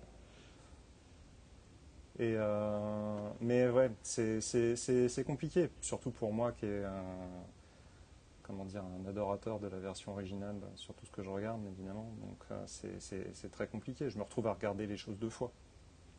Ben, je comprends. Après, c'est pas grave, hein, parce que. Mais est-ce que tu résistes ou pas euh, Ou est-ce que tu fais l'idée de. Ou est-ce que tu choisis quand le faire De dire. bon, alors en fait, dans la version originale, là, ils ont dit ça. Des fois- Non, non, je le dis, je le dis. Ouais. Ah Ouais, ouais. ben, Parce que l'idée, c'est que tu veux pas trop le dire, parce que si tu dis le trop, tu, tu, tu, tu empêches totalement le truc de se produire. Exactement. Et sur plein de trucs, tu es là, ouais, mais en même temps, là, c'est les gars, euh, c'est pas possible de pas avoir dit ça, quoi. Je, je profite des pauses, parce que ça arrive de temps en temps quand on regarde un truc, où j'attends la fin. Et je dis, en fait, quand il dit ça, euh, en version originale, il dit plutôt ça, ce qui fait plus sens par rapport à la scène. Yeah. Mais, euh, ouais. Et puis, euh, des fois, je leur explique les jeux de mots, parce que quand tu as une traduction euh, des, des jeux de mots en, en VF, ils mettent une autre blague à la place, parce qu'ils n'ont pas vraiment de choix. Et je leur dis, mais en fait, la blague, c'était ça. Après, des fois, dans Buffy, tu sens les fois où ils ont pas compris les jeux de mots. Ah, ça. Ça fait longtemps que j'ai pas vu le VF, la VF. hein. ils n'ont pas compris le jeu de mots. Du coup, ils ont traduit littéralement ce qu'ils racontent. Et du coup, ça n'a vraiment Ah, ça aucun tombe sens à plat. Bah ouais. en français. C'est pas que ça tombe à plat, c'est que t'es là. Mais pourquoi enfin, c'est quoi ce mot? Genre, what? Ouais, c'est ça. Bon. Mais c'est euh, compliqué. hein. Je sais qu'il faut qu'on. Je sais qu'il. Je sais qu'il faut qu'on. Non, mais bien sûr. Mais euh, je sais qu'il faut qu'on se laisse, donc on va se laisser. Ouais. Euh, J'ai envie de te dire. euh, Merci encore d'avoir regardé Poker Face aussi vite. Rien. J'ai toujours pas vu Reboot. plaisir. Mais c'est le truc, le seul truc que tu m'as mentionné que je devrais regarder depuis six mois et j'ai toujours pas vu. Mais ouais, merci d'avoir fait Poker Face, ça me fait hyper plaisir. Et du coup, pour le prochain, la prochaine conversation, non seulement on aura fini Poker Face, mais je vais regarder Glass Onion parce que j'aimerais Ah, bien quand même avoir une réflexion autour de ça. euh. Ouais. Donc voilà, les devoirs pour tout le monde, c'est vous regardez Poker Face jusqu'au bout, vous regardez Knives Out, vous regardez Glass Onion. Et c'est bien parce qu'on va peut-être pouvoir euh, en fait transcender la conversation de Poker Face pour aller gratter le, le murder mystery. Quoi. Oh. Ça, c'est sympa. Ça, ce serait cool parce que surtout que moi, quand les gens me disent. À moi, il y a des moments, il y a quelques années, j'ai commencé à dire si vous voulez étudier la dissémination d'informations narratives, lisez Agatha Christie. Ouais. Parce que, en fait, le murder mystery vous apprend à comment organiser l'information Ouais. et dévoiler l'information de façon organique euh, pour tenir le spectateur en haleine, même si votre histoire n'est pas un truc de murder mystery. Euh, c'est le murder mystery qui nous permet d'étudier comment ça. genre, mais de toute façon, les deux, les deux genres les plus populaires, c'est la romance et le murder mystery. Et techniquement, c'est deux genres qu'il faudrait étudier de toute façon pour raconter n'importe quel autre type d'histoire. Parce qu'il y en a un, c'est sur le désir et sur, tu vois, sur euh, un but, un objectif, qui est l'objectif de l'autre, mais du coup, c'est voilà. Et l'autre, c'est sur la dissémination de l'information. Mais du coup, ça vaut grave le coup d'en parler. Et euh, qu'est-ce que je veux dire d'autre? Euh, C'est tout ce que je veux dire. Blablabla, blablabla, blablabla. J'avais une autre pensée. Oui, je me suis fait opérer de l'œil gauche. Tout va bien, mais j'ai encore euh, une vue un tout petit peu. euh, enfin voilà, pas, pas claire. Du coup, il n'y aura aucune information sur ce poste, aucun chapitre. Je fais le minimum syndical. Il y aura écrit en cours d'écriture le numéro de l'épisode et ce sera en ligne et c'est tout. Et si vous avez des questions, des choses, euh, ah mais c'est quoi le nom du machin que vous avez cité, bah, vous nous envoyez un mail et on vous répondra. Ou un, vous m'en mettez sur Instagram ou vous écrivez en commentaire sur Facebook et on vous répondra. Hein? C'est bien. T'as mis les choses au point. Voilà. Um, that's it. Bye.